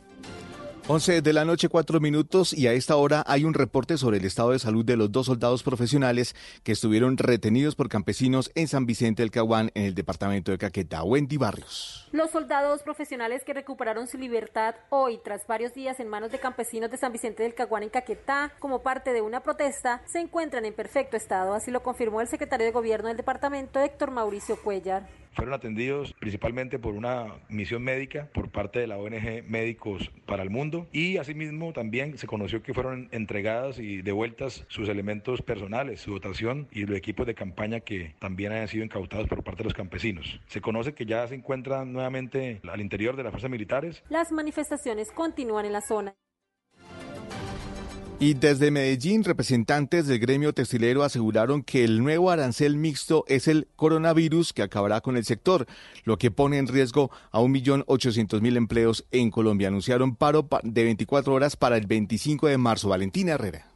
El gremio de textileros del país envió desde Medellín un ultimátum al gobierno nacional por un posible paro en rechazo al nuevo impuesto que se le aplicará al calzado de las confecciones, conocido como el arancel mixto. Jorge Duque, miembro de la Cámara Colombiana de la Confección y Afines y vocero del sector, aseguró que este arancel es el coronavirus que acabará con el sector, por lo que están en riesgo al menos 1.800.000 empleos en Colombia. Este arancel mixto es el coronavirus del sector textil confección. Con eso nos van a, nos están infectando a todos para después seguir a una masacre laboral en este sector en Colombia. Acabaron a los algodoneros y hoy van por la torta grande, por el pedazo más importante de generar empleo que se llama la confección. Desde este gremio reiteraron que de no ser escuchados saldrán a paro de 24 horas el próximo 25 de marzo, pues se sienten estafados por las promesas incumplidas del gobierno nacional. 11 de la noche, 6 minutos, y cayó una peligrosa banda que estaba reclutando menores de edad al oriente de Cali, donde la Defensoría había lanzado la alerta temprana. El líder de la organización legal ilegal, conocido como alias Peluco, asesinaba a los jóvenes que se oponían al reclutamiento forzado, reveló el comandante de la policía de la ciudad. En total fueron 17 personas capturadas. Alejandro González. En las últimas horas, la Policía Metropolitana de Cali capturó a 17 personas pertenecientes a dos organizaciones ilegales. Uno de los cabecillas de estas bandas es conocido con el alias de Peluco y es señalado del reclutamiento forzado de menores de edad en la Comuna 14 al oriente de la capital del Valle. En este mismo sector, la Defensoría del Pueblo había emitido una alerta temprana hace una semana para adoptar medidas urgentes con el fin de evitar el flagelo del reclutamiento de menores por grupos al margen de la ley. Los detalles de la captura de alias Peluco los reveló el general Manuel Vázquez, comandante de la policía en Cali. El cabecilla fue el capturado principal eh, a primeras horas del, día de esta madrugada, eh, pero también el responsable de la, de la ejecución de, los homicidios, ese brazo armado sicarial, esos que determinaban, actuaban como determinadores y como autores materiales. Eh, ¿Qué encontramos? Que conocimos que las personas jóvenes que querían eh, ser vinculados a estas organizaciones los hacían mediante imposición, mediante la fuerza, y cuando estos jóvenes rechazaban, hasta resultaban perdiendo su propia vida. La mayoría de estos 17 capturados han ingresado al mundo de la delincuencia desde los 14 años y deberán responder ahora ante un juez por varios delitos, entre los que se encuentran el homicidio y el desplazamiento forzado. Noticias contra reloj en Blue Radio. Y cuando son las 11 de la noche, 8 minutos, la noticia en desarrollo. En las últimas horas, la Contraloría, la Defensoría del Pueblo y la Procuraduría pidieron intervenir y liquidar Medimás. Se trata de una carta firmada por el Contralor Carlos Felipe Córdoba, el Procurador Fernando Carrillo y el Defensor Carlos Alfonso Negret, en el que además dan un plazo de 10 días para que tanto la Supersalud como el Ministerio de Salud informen sobre las medidas urgentes a adoptarse en este caso puntual. La cifra, en enero se extrajeron 1.116 millones de pies cúbicos diarios de gas durante el último mes de este, durante el primer mes del año 2020, es decir, un 5.6% más que en promedio de producción de enero del 2019, informó Ecopetrol. Y seguimos atentos al vuelo que trae de regreso a 14 colombianos procedentes de Wuhan, China. En el Boeing 767 de la FAC también viajan ciudadanos mexicanos y españoles. La aeronave aterrizará hacia las 8 de la noche de mañana jueves en Bogotá. La ampliación de estas y otras noticias se encuentra en la cienbluradio.com. Los invitamos a que sigan sintonizados con la mejor radio en Bla Bla Blue. Conversaciones para gente despierta. El mundo está en tu mano. Escúchalo. Noticias de Colombia y el mundo a partir de este momento. Léelo, entiéndelo, pero también opina. Con respecto a la pregunta del día. Comenta. Yo pienso que ese código. Critica. Y sí, pienso que. Felicita. Vean que el pueblo lo está respaldando. En el fanpage de Blue Radio en Facebook tienes el mundo y un espacio para que compartas lo que sientes. Búscanos como Blue Radio en Facebook. Tú tienes mucho que decirle al mundo, porque en Blue Radio respetamos las diferencias. Blue Radio, la nueva alternativa. Estás escuchando Blue Radio, un país lleno de positivismo, un país que dice siempre se puede. Trae tus deudas de otros bancos y solicita ya tu compra de cartera del Banco Popular para tus tarjetas de crédito, con una tasa del 0.76% o del 0.80% mes vencido, del 1 de febrero al 31 de marzo. Con tasas así, tu dinero rinde más. Solicítala en nuestras oficinas o a través de la línea verde. Consulta condiciones en bancopopular.com.co. Banco Popular. Siempre se puede. Somos Grupo Aval, vigilado Superintendencia Financiera de Colombia. Si es humor, humor. ¡Ay, Paulita! ¿Los colombianos evacuados de Wuhan volverán algún día a China? No, mi amor, vuelve más fácil James Rodríguez al Envigado. Está en Blue Radio. Además, Ignorita llovió casi que la misma cantidad que debería llover en un mes. Pero dijo la alcaldesa Claudia López que, entre otras cosas, esto se debía al cambio climático. Tiene razón la alcaldesa, no solo en ese, sino en muchísimos problemas de la ciudad. Pero Álvaro, entonces no es responsabilidad de la alcaldesa resolver estos problemas? Claro que sí. Más allá de que si la alcaldesa es culpable uh -huh. o no, pues la señora lleva un mes y medio. Tiene que haber una fórmula, ya que está el cambio climático, donde la alcaldía de Bogotá le tome la temperatura al problema del día a día y lo resuelva. Voz Populi. Soy Álvaro Uribe, bendición. ¿Has padecido soberbia? ¡Menos! Hombre, ¿cómo se le ocurre preguntarle eso al hombre más importante de este país y al mejor presidente que ha tenido este mundo? Calma, calma. Lo digo con toda la humildad. De lunes a viernes desde las 4 de la tarde. Si es humor, está en Blue Radio, la nueva alternativa. ¿Qué se requiere para una buena conversación? Un buen tema, un buen ambiente, buenos interlocutores, preguntarles a los que saben y dejar que todos expresen su opinión. Cada noche encontraremos los ingredientes necesarios para las mejores conversaciones en Bla Bla Blue. Conversaciones para gente despierta. De lunes a jueves desde las 9 de la noche por Blue Radio y bluradio.com. La nueva alternativa.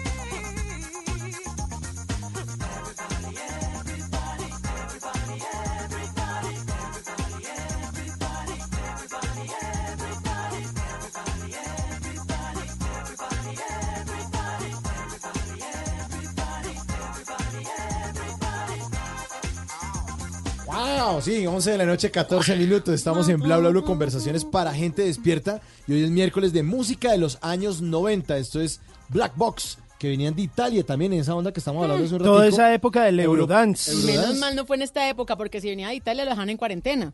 Como muchos que están viniendo de Italia los dejan en cuarentena por el coronavirus. De hecho, de hecho, a varias de las cosas que ellos hacían le llamaron Italo House. Ah, sí, Italo House. Sí, Italo House. Esa sí. época, Ah. el house, el house de principios de los años 90. Everybody, Everybody, esta canción famosísima, famosísima con la que abrimos esta tercera hora de Bla Bla Blue. Le pedimos a Esteban Cruz, arroba Cruz Escribiente, que nos acompañara otro ratico porque el tema está bueno. Estamos hablando de los carnavales, del origen del carnaval, eh, de cuáles son los eh, carnavales más importantes en el mundo y seguimos hablando de este momento de la cuaresma.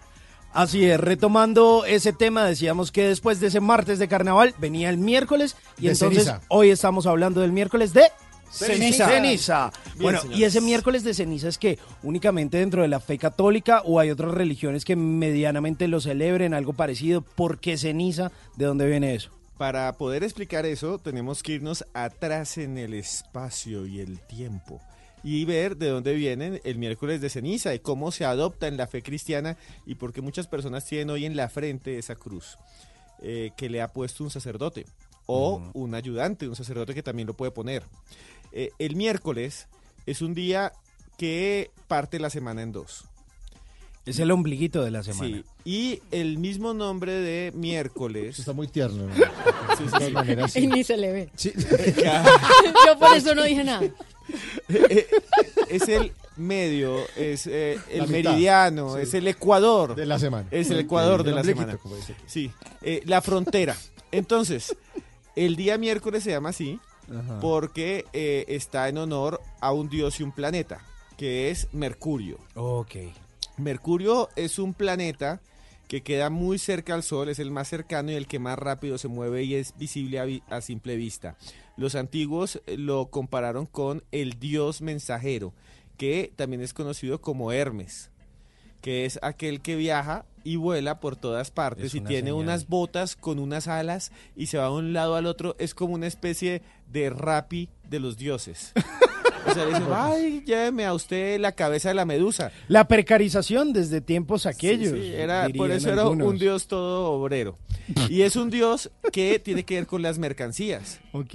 Y por eso decimos mercancía, de Mercurio. Ah, de ahí viene de Sí, Mercurio. claro, Ah. Mercurio tiene la misma raíz de la mercancía.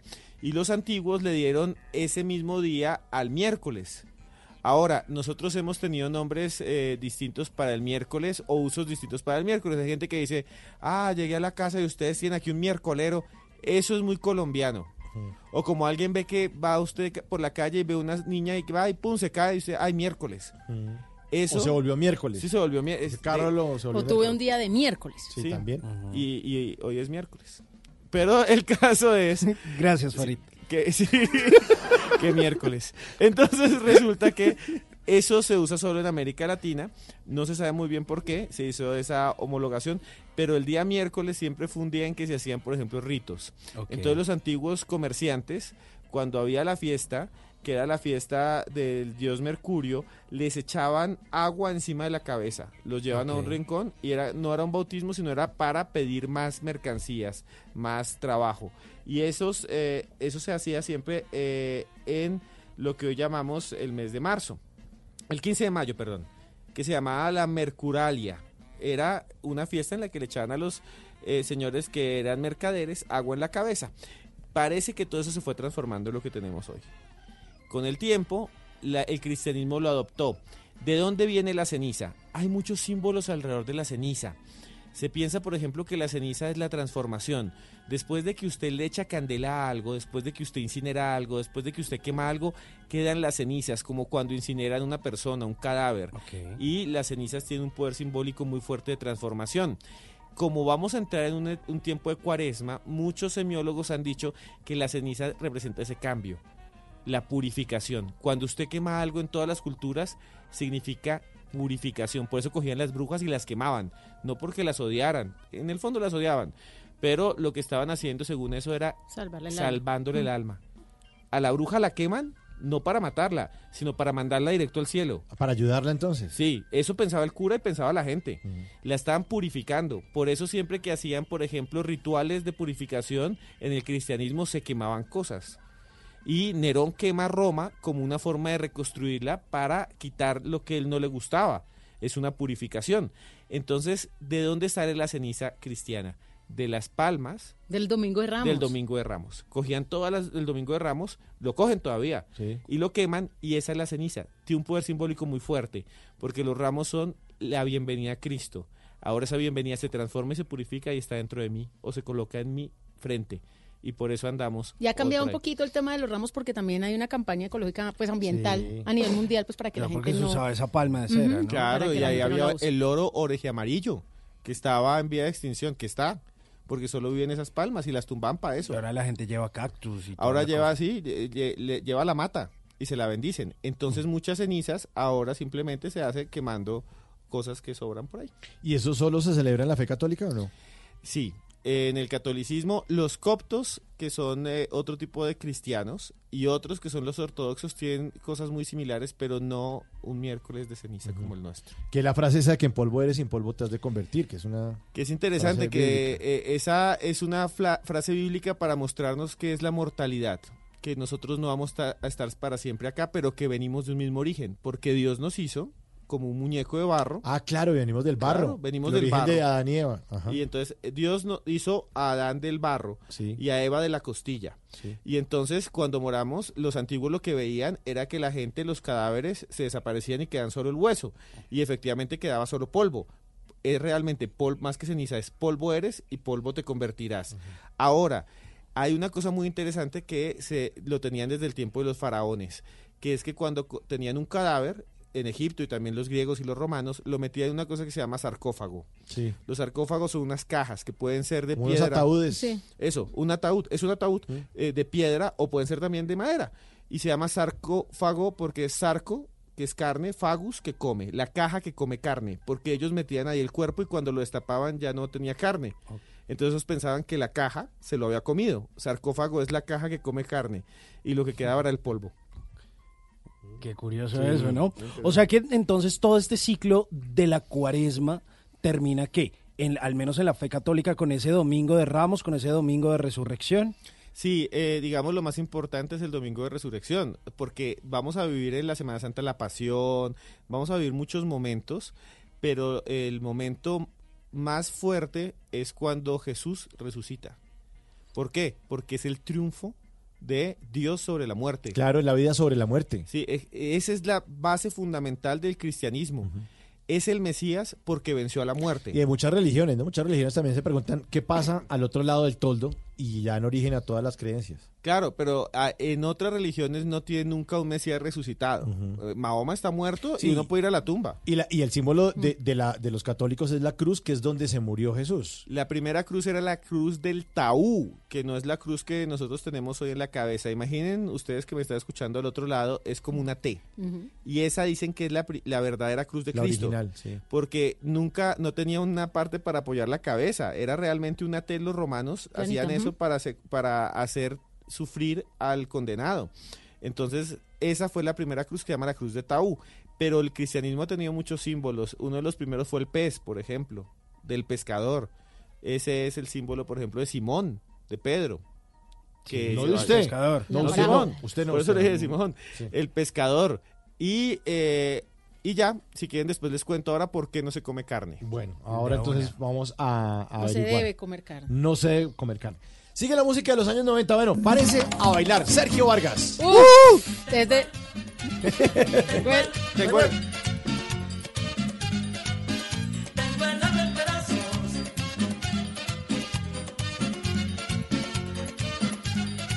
Bla bla blue. que me dejaste, la ventanita del amor se me cerró. Desde que me dejaste, las azucenas han perdido su color. Desde que me dejaste, la ventanita del amor se me cerró.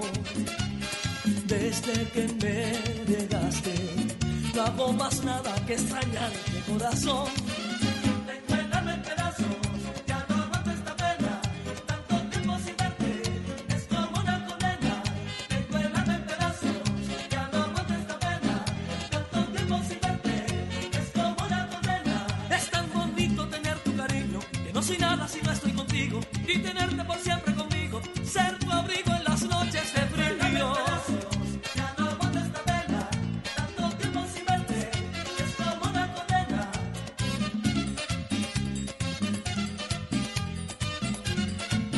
De 1992, La Ventanita, Sergio Vargas. Y no estamos hablando de la ventana marroncita. No, No, no, ¿cuál? esta viene desde el Caribe. Desde ese Caribe hermoso de Sergio Vargas, con su presidente que siempre lo ha patrocinado, ese festival maravilloso de música. Y justamente esta es de esas canciones que uno recuerda con mucho ánimo. Aquí estábamos en la mesa de tenemos diferentes edades y todos tenemos un bonito recuerdo de este tipo de merengue. Sí, porque pero nos era un merengue. canción, no importa, no importa- Claro, no es que importa este la merengue y con esta canción y además que uno siente como que el amor le pasó así, ¿Por qué? rapidito. Porque a algunos se les cierra la puerta, esa ventanita, Esa ventanita, de la cara, la claro. ventanita del amor se le cerró. Ah. ¿A usted no le ha pasado? Sí. Sí, claro. Yo la tengo clausurada. Yo no tengo ¿En ventana. serio? Yo lo que tengo es una teja ahí atravesada. Usted tiene ventana, usted tiene ventana de hotel que no abre. Sí, te- esmerilada. bonito tener tu cariño, que no soy nada si no estoy contigo, y tenerte por siempre conmigo, ser tu abrigo en las noches de frío.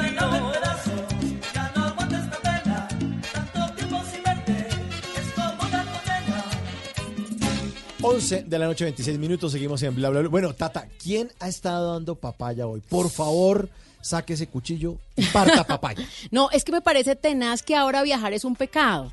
Entonces, Ah, ¿cómo sí. les parece que llegaron unos turistas? eh, bueno, son, son colombianos realmente, pero estaban turisteando. Entonces, eh, habían programado sus vacaciones. Ustedes saben que un viaje a Europa, pues uno no lo planea de la noche a la mañana. No es algo que uno dice, uy, como que estoy aburrido, me voy para Europa, chao. No, es algo que usted de verdad sí se toma Claro. tiempo planeando. Es en euros finalmente, es un poquito más costoso.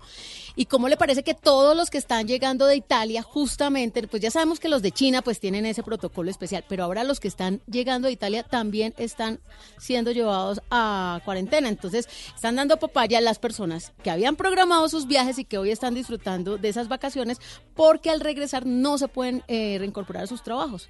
Tiene que irse de Tienen cuarentena. que irse ¿no? de cuarentena. Entonces, usted uy, imagina habiendo eso. pedido vacaciones en el trabajo y luego ahora aislándose. Ustedes, 40 días. ustedes, si ustedes tuvieran vacaciones compradas, Hoy no me iría para allá. ¿cancelarían o no? ¿O se van?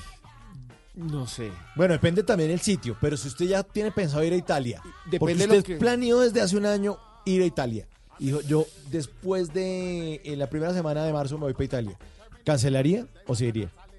Yo me voy. del billete que haya Yo me voy, yo me voy. Pero yo es me voy. Italia, es que es al otro lado Pero del charco. esto, esto euros. funciona, esto funciona como justa causa para cancelación, o sea, o, o Ah, se pierde no esa sé si plática. haya, no Hay sé que si haya mirar, una hay medida de mirar. emergencia por parte de las aerolíneas. Claro, porque si, si hay un riesgo de, de pandemia, pues muy seguramente sí hay unos protocolos distintos y a lo mejor puede ser causal para que a usted le vuelva la plata. Ay, en ese caso sí pido la devolución del dinero.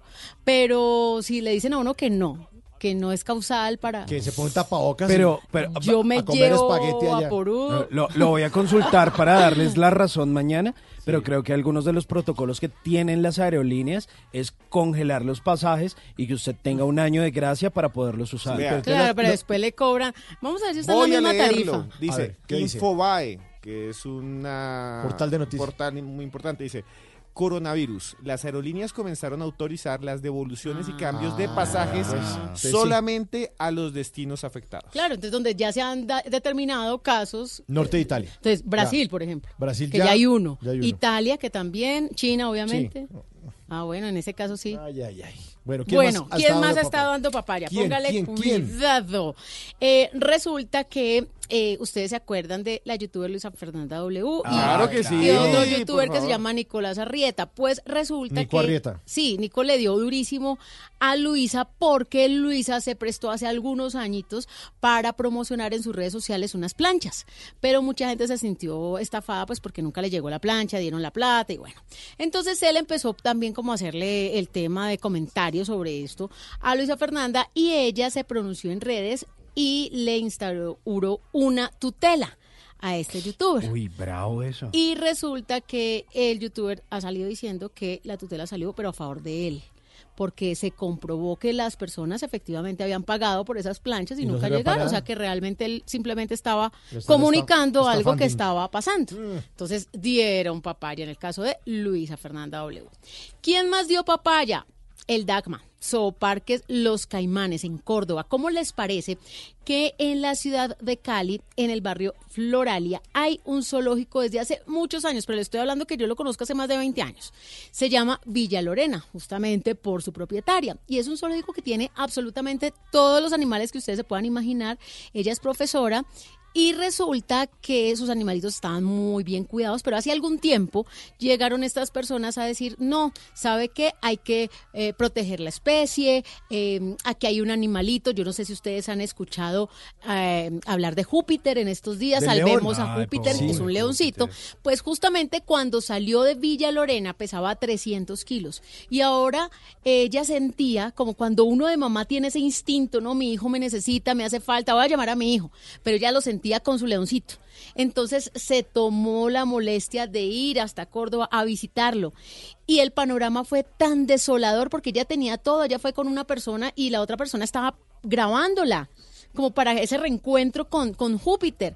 Pero lo que se llevó fue una sorpresa y no tan grata porque Júpiter resulta que ya estaba en 90 kilos, en los huesitos, tenía problemas de riñones, tenía anemia y esa corazonada realmente fue lo que la motivó a ella a ir y se encontró con ese panorama tan desolador. Estaba tirado en el piso, no se movía, no abría los ojos. Entonces Qué ella pesar. ha hecho público esto y, y la gente lo que manifiesta es que pues los del DACMA y el de Park eh, han manifestado que, que no, que no, no tenían, ah, mejor dicho, ese lugar hace mucho rato no funciona. Entonces que no tenían todos los protocolos activados para la cuidado de ese animalito. El leoncito se va a trasladar a la ciudad de Cali mañana y ella que ha estado muy pendiente de él desde ayer. Ya dice que al menos, o sea, que él no le respondía cuando lo hablaba nada, pero que al menos ya está moviendo la cabecita, que al menos ya está comiendo. Entonces parece ser que pinta una muy buena recuperación, pero hay que darle palo a los que lo tenían. Oiga, pero Júpiter también se llama el avión que fue a... A la misión, a la claro, misión, a claro, claro. 15 colombianos y 3 mexicanos y también varios extranjeros que los van a traer para este Sí, lado. sí, y ya dijeron en dónde, ¿no? Sí, que se van a quedar en el centro de alto rendimiento. Sí. Va a ser la cuarentena. Pero no, no va a ser cuarentena. Ya dijeron que va a ser un aislamiento. Una- bueno, el aislamiento. Porque ellos no van a estar 40 días. Ah, ok. Porque ellos ya les hicieron algunos exámenes y ahí. dice- dijeron que no tenían el virus. Entonces, pero que no los van a dejar en cuarentena, sino en un aislamiento. Los van a separar durante 14 días, porque las personas que llegaron pues no están infectadas con el coronavirus y que no hay riesgo para los deportistas que visiten esa zona. La siguiente escala del avión será en España y va a estar aterrizando a las siete y media de la mañana de mañana. Aquí en Bogotá. No, no, en España. En En, España. España, En la escala ahí porque tienen que tanquear. Bueno, imagino que ya, yo creo que hacia el viernes o el sábado estarán llegando los colombianos. ¿Y se ha visto los memes? Sí. Ay, Dios mío, No, es que en sí. Colombia hacemos meme a todos. A todos, una mamadera de gallo con todo. Estaba, estaban las fotos del recibimiento del Papa antes de que pasara el Papa móvil y decían los colombianos esperando a sus compatriotas que, que vienen de China con... Ay, no, es que definitivamente deberíamos hacer un programa para los memes, de Sí, verdad. un programa de memes. Mucho meme en Colombia. No de papaya, por favor, no de papaya porque aquí se las parte, se la parte Tata Solarte. Ponido. Guarde, guarde, guarde ese cuchillo, guárdelo. So people whine and giggle, come on the after shot tonight we featuring the fiddles. They wanna dance a little, charanga in the middle. Put your rengue, boy. I make the rebels say kill, mojitos make them bubble. Forget the 11.33, música de los años 90. Les tengo esta buena canción para que vayan entrando en calor, como dice esta canción. Ay, qué calor. Amistades peligrosas, me haces tanto bien.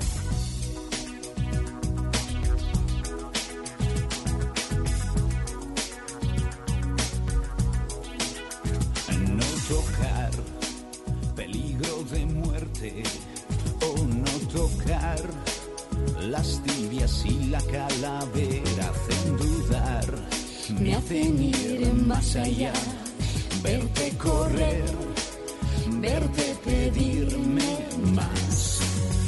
Y si volviera a nacer repetiría. Y si volviera te daría más calor. Me quemas con la punta de tus dedos. Tus manos hacen llagas en mi piel. Me abrazo con tu lengua que es de fuego. La sangre hierve no lo ves. Que tú ya sabes que me tienes cuando quieras. Ya sabes cómo soy. Ya sabes que me entra la primera. Ahora ya sale algo mejor. Y qué calor. Me gusta tu infierno. Oh, qué calor. Echa más leña al fuego que es abrasador. Y ahora está dentro de mí. Me hace sudar. Me hace volver a ti. Y si volviera a nacer repetiría. Y si volviera pediría más calor. Me quemas con la punta de tus dedos. Tus manos hacen llagas en mi piel. Me abrazo con tu lengua que es de fuego. La sangre hierve no lo ves. Que tú ya sabes que me tienes cuando quieras. Ya sabes cómo soy. Ya sabes que me entra la primera. Ahora me sale algo mejor.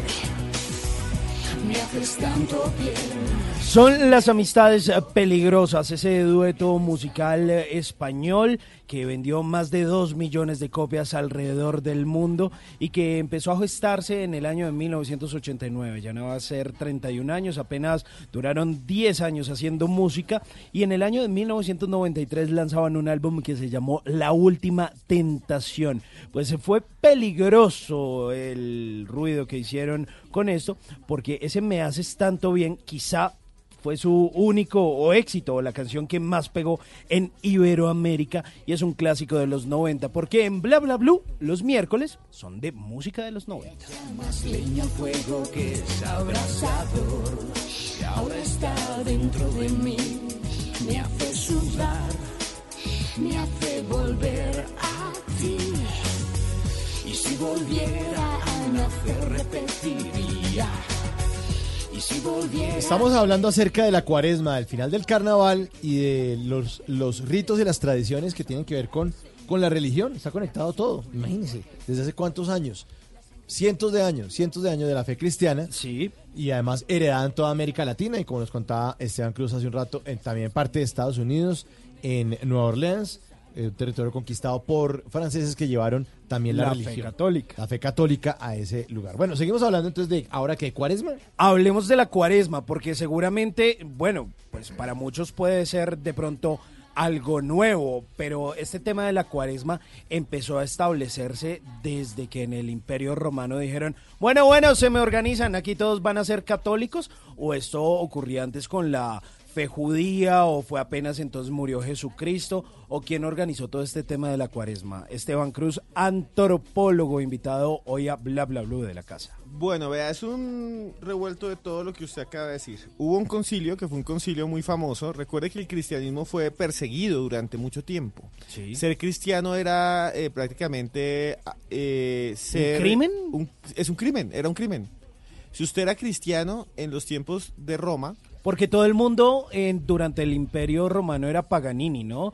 Eh, y creían en un montón de dioses. Y, Tenían ¿no? unas creencias que llamamos teo, eh, eh, no eran en un solo dios, sino tenían muchos dioses, lo decimos politeístas. Politeístas. Y el politeísmo es eh, esa construcción social en la cual eh, la religión está dividida en diferentes deidades. Entonces hay un dios para el amor, un dios para la guerra, Marte, Ares, Zeus, el dios padre, Hera, eh, la belleza, por ejemplo, también Perséfone, la reina del inframundo y un montón de cosas más.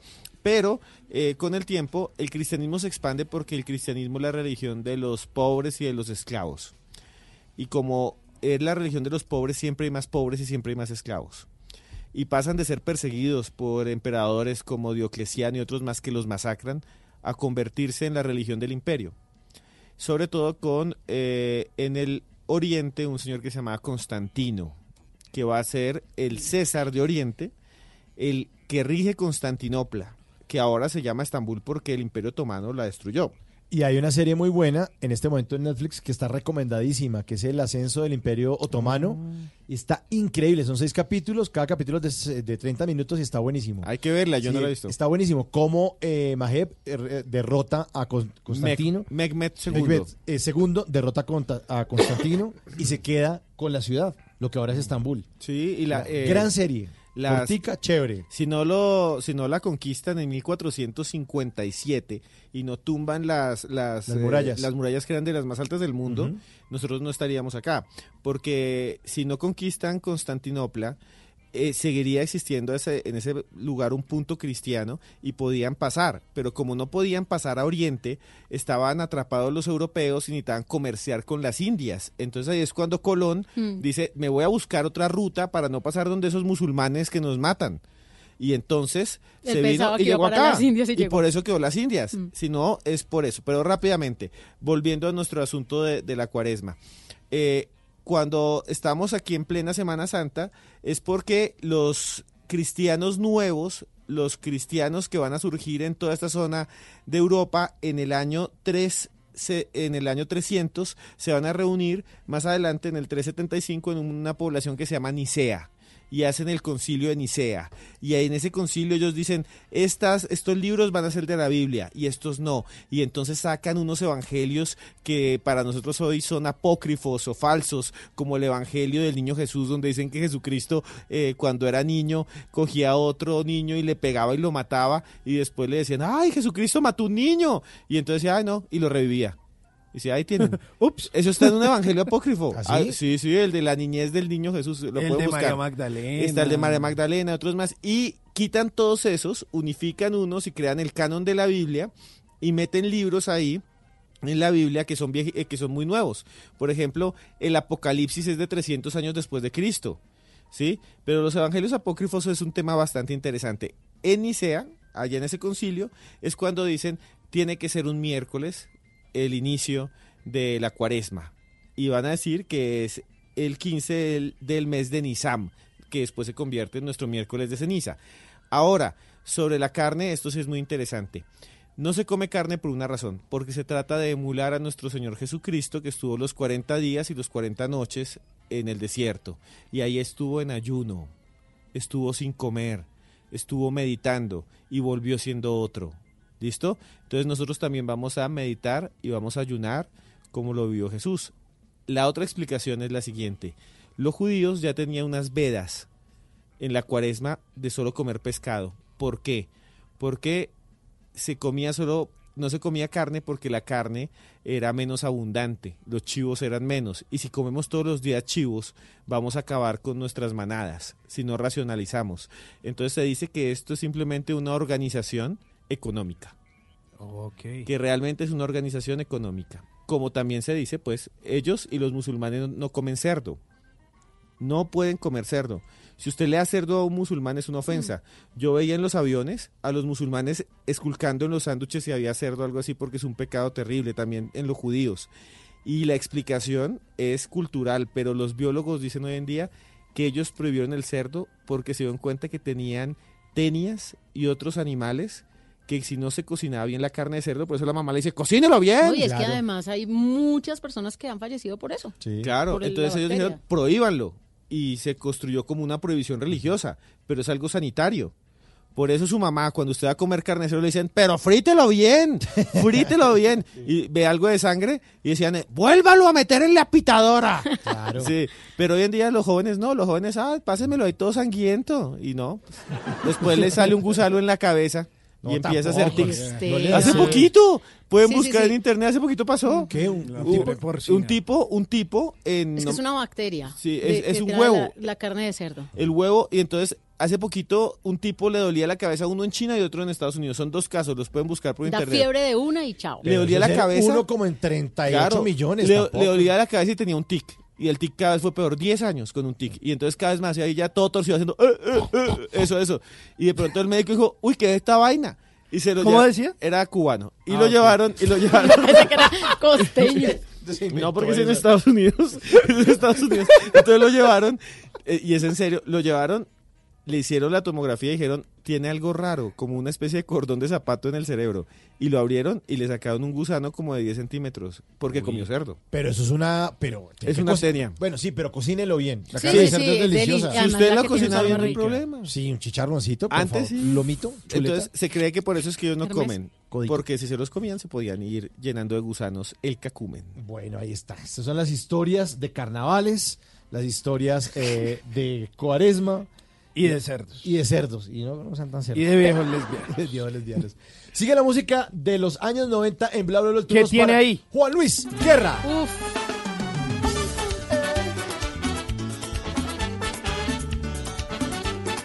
Niña, Bla, te quiero blue. decir que tengo en computadora un gigabyte de tus besos y un floppy de tu persona. Niña, te quiero decir que solo tú me interesas y el mouse que mueve tu boca me formatea la cabeza.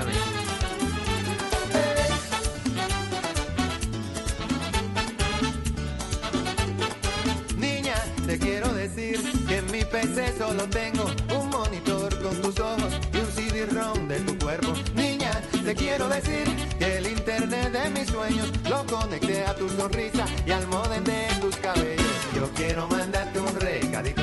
Ábreme tu email y enviarte un disquete poquito de mi cariñito bueno para amarte. Yo no quiero limusina, ni un chaleco de voz, ni la Berlín. Ni un palacio con pagodas quiero yo. Yo no quiero King. Ni un dibujo de Mirona. Morenita no me hagas sufrir. Tu cariño por la noche quiero yo. El gran Juan Luis Guerra. Mi PC. Juan Luis Guerra, que es uno de esos embajadores de República Dominicana y por supuesto de ese tan querido y a veces tan olvidado merengue por Sí, estos me lo días. tienen olvidado. Ni es lo mismo, ni es igual la misma época. Sí, así se llamaba el álbum de 1998, Juan Luis Guerra. Ahí estaba esa canción. Apenas empezaba a hacerse famoso todo este tema de los computadores y del internet. Y ahí estaba Juan Luis Guerra con esa canción de los 90, Mi PC. Yo no quiero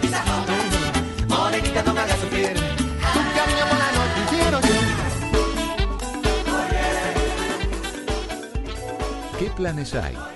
¿A qué nos quieren invitar? En Bla Bla Blue, el WhatsApp con Tata Solarte.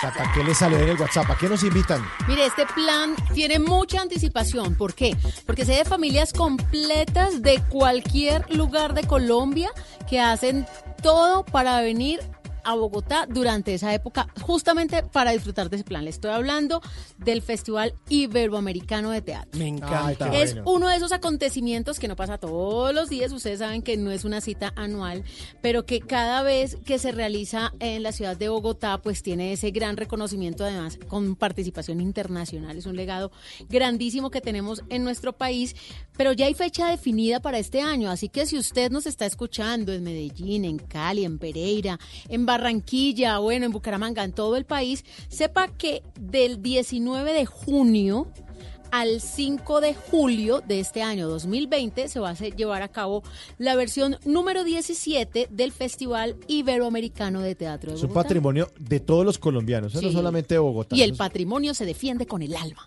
¡Wow! Ah. Ahí le pongo sus aplausos. Eh, Dios mío. Tata alcaldesa también, para ¿qué, en qué año se piensa lanzar? ¿Lanzar? Rebotar. Al paso que voy. Bueno, entonces Festival Iberoamericano de Teatro. Sí, no en se lo pueden junio. perder. Se Sí. programan, de una vez tienen tiempo. eh, Y eso- coincide con vacaciones Sí, claro, además de colegio. Una oportunidad, lo que siempre se ha hecho en el festival es que si usted quisiera eh, ir a todas las obras o verlas en el mundo, tiene que ser muy millonario y además muy vago porque no puede trabajar porque tendría que estar en tal ciudad de Europa viendo esta y en tal lugar de... Y hay muchas en Italia y en China y ya no va a poder ir. Entonces, Tata, en favor, Bogotá, Por favor. del 19 de junio al 5 de julio. No se pierda el Festival Iberoamericano de Teatro. Música de los años 90, les tengo a Ilia Kuriaki and Valderramas, una canción de 1999. ¿Saben qué? A moverlo. mover a moverlo. culo. A moverlo. Bla Bla Blue.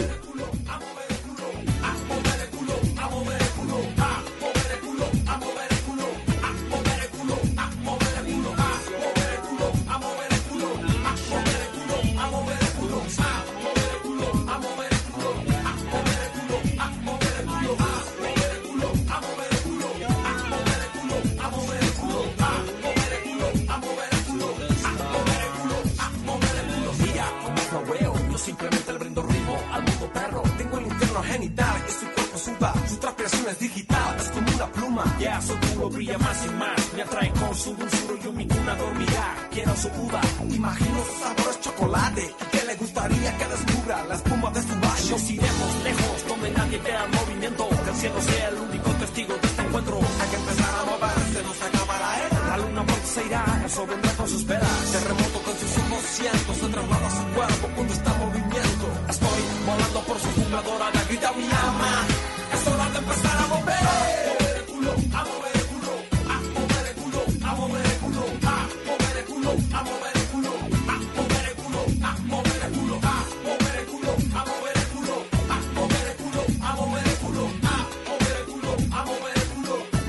49. Bueno, aquí está diciendo Esteban Cruz que esta canción o que el video de esta canción tenía un enano. ¿Es cierto eso o no? Se lo está inventando dentro de su mitología. Dentro de mi mitología, no. Si era un enano y se llamaba Nelson de la Rosa.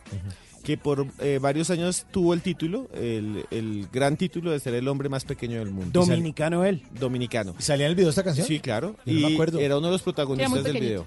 Le decían el hombre, le decían el hombre rata. El hombre rata por su rostro. El niño rata. Sí. Niño rata. Tenía, te- Mouse tenía face. eh, y eh, por mucho tiempo pues salió en entrevistas y todo, pero incluso en el video, si lo pueden ver, imita creo que en algún momento un paso de baile famoso y se ve bastante cómico. Ah, pensé que desagradable. No, no, no. ¿Divertido? Divertido. Bueno, o sea, y lo alzan y lo mueven. Esa canción que se llama Culo de Ilia Kuriaki ahí en YouTube y ahí sale su. Exacto, porque mueve ahí su pequeño trasero.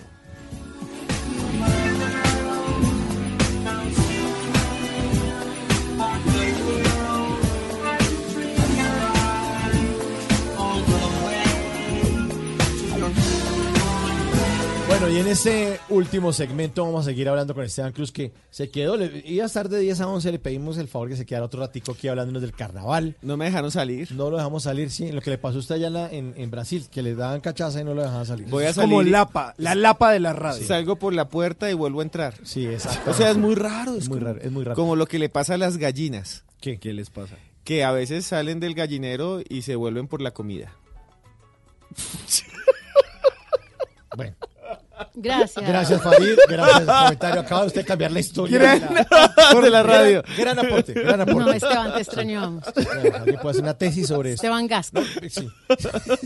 Después no digas ¿Quién no que te no lo viste. Bueno, Esteban, vamos a hablar eh, en este último segmento de por qué se prohíbe la carne, no solo comer carne en esta cuaresma que empieza hoy, y no solo la carne esa de la, del- la de comer, eh, sino la otra carne, la del... La de, Sí. placer, el Ah, placer carnal, el Eh, deseo sí, carnal. gracias, Rafa, por, por la y ayuda esos efectos auditiva. especiales. Esa. ¿Por qué está prohibida esa carne? Bien, eh, primero que todo tenemos que darnos cuenta que en muchas religiones se prohíbe la sexualidad y se busca el celibato. Los curas, en teoría los sacerdotes eh, católicos, tienen un voto de castidad como las monjas en las cuales no tienen sexo con nadie porque se ven encomendar a Dios. Por eso las monjas dicen que su novio es Jesucristo y cuando mueren se van a encontrar con su novio. Y eh, eso nos va a mostrar, por ejemplo, en la colonia unos documentos muy interesantes en que las monjas decían que soñaban que venía Jesús y les daba besos y un montón de cosas más.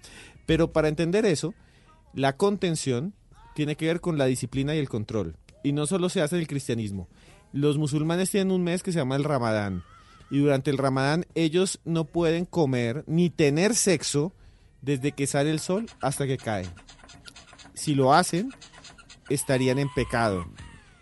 En los cristianos también hay un mes, que es la cuaresma. La cuaresma es prácticamente un poquito más de un mes, y la Semana Santa, pero durante mucho tiempo se pensaba que no podían tener sexo porque era una forma de disciplinar el cuerpo, de purificar el cuerpo, de estar limpio para el día de la resurrección. 40 días sin tener sexo es una forma de estar puro y de hacer un sacrificio en parte y disciplinarse que termina el día en que Jesús renace y al otro día ya puede otra vez usted dedicarse a fornicar. Bueno, eso me, me está diciendo aquí Rafa Arcila por el interno, que es que se quedan pegados en Semana Ah, Santa. Sí, claro, es un mito, inspirado en ver los perros. No, en serio, ¿Sí? sí, claro. O sea, e- esto, esto es real. O sea, hay Échele agua animales, caliente. hay animales que se quedan pegados. Yo una vez vi un pobre pincher colgando una San Bernarda. Ay. Pero, pero en serio, No, es que- los, los- los animales, hay otros animales que también quedan pegados. Por algún momento los gatos también pueden quedar pegados y otros animales, inclusive los lobos. Por fornicar en esa cosa. Claro, no, no, eso ya es natural. Imagínese una loba arrastrando a un pobre lobezno.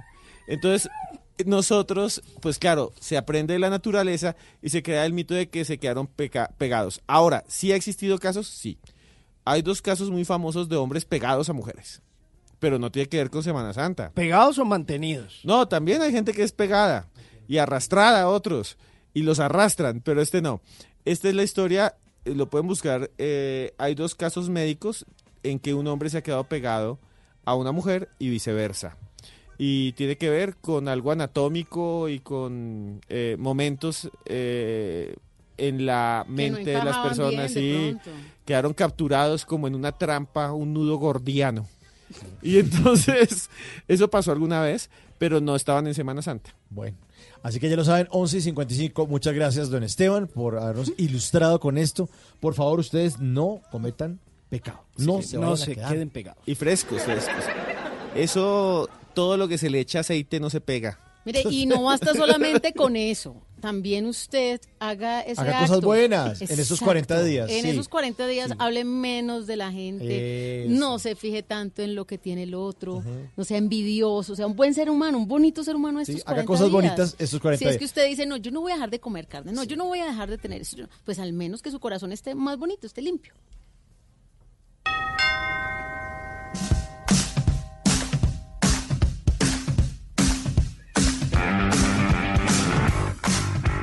Bla bla blue. Nueva sección de Bla Bla Blue, no sea pelota con Simón Hernández. No sea pelota, porque no todo es fútbol y usted eh, seguramente ha quedado como pelota muchas veces.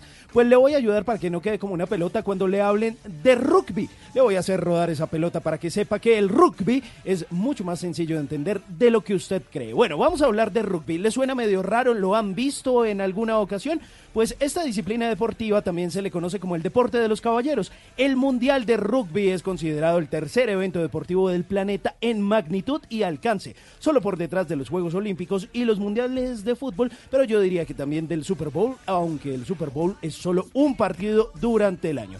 Resulta que el rugby surgió de la mano de su primo el fútbol. Eso fue hace más de 150 años y aunque no había reglas establecidas en la época, en la primera parte del siglo XIX se jugaba una mezcla de fútbol y rugby, que era común de pronto como atrapar la pelota y patearla hacia adelante. Pero resulta que en el año de 1823, según cuenta la leyenda, un joven de nombre William Webb Ellis decidió correr con la pelota en sus manos y sin saberlo dio vida a uno de los deportes más populares del mundo que adoptó el nombre del pueblo donde vivía este joven William. Ese pueblo se llamaba rugby, así que tocó ponerle a ese deporte así, rugby. La forma más popular de jugar rugby es conocida como unión y consiste en que dos equipos se enfrentan, cada uno de 15 jugadores y tienen como finalidad anotar puntos para atravesar con una pelota ovalada la línea de fondo del campo o la línea de gol.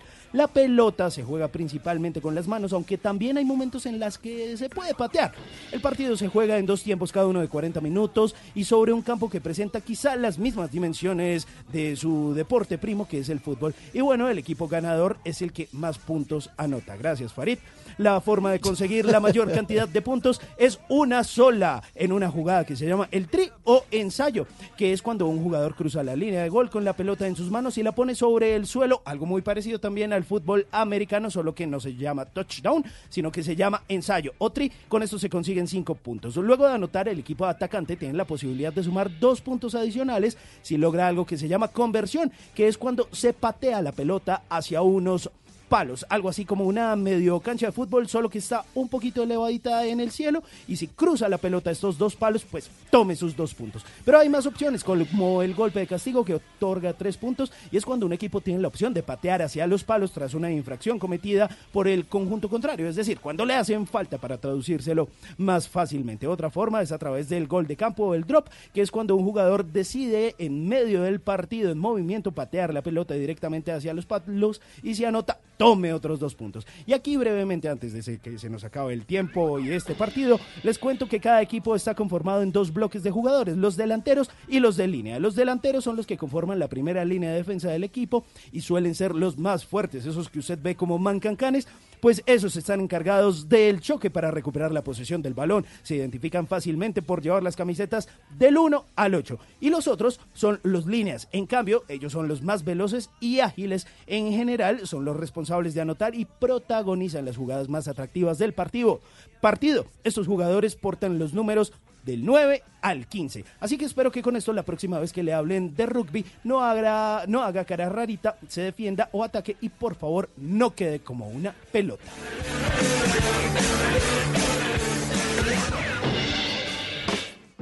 Nunca te irás a la cama sin aprender algo nuevo. Bla bla blue.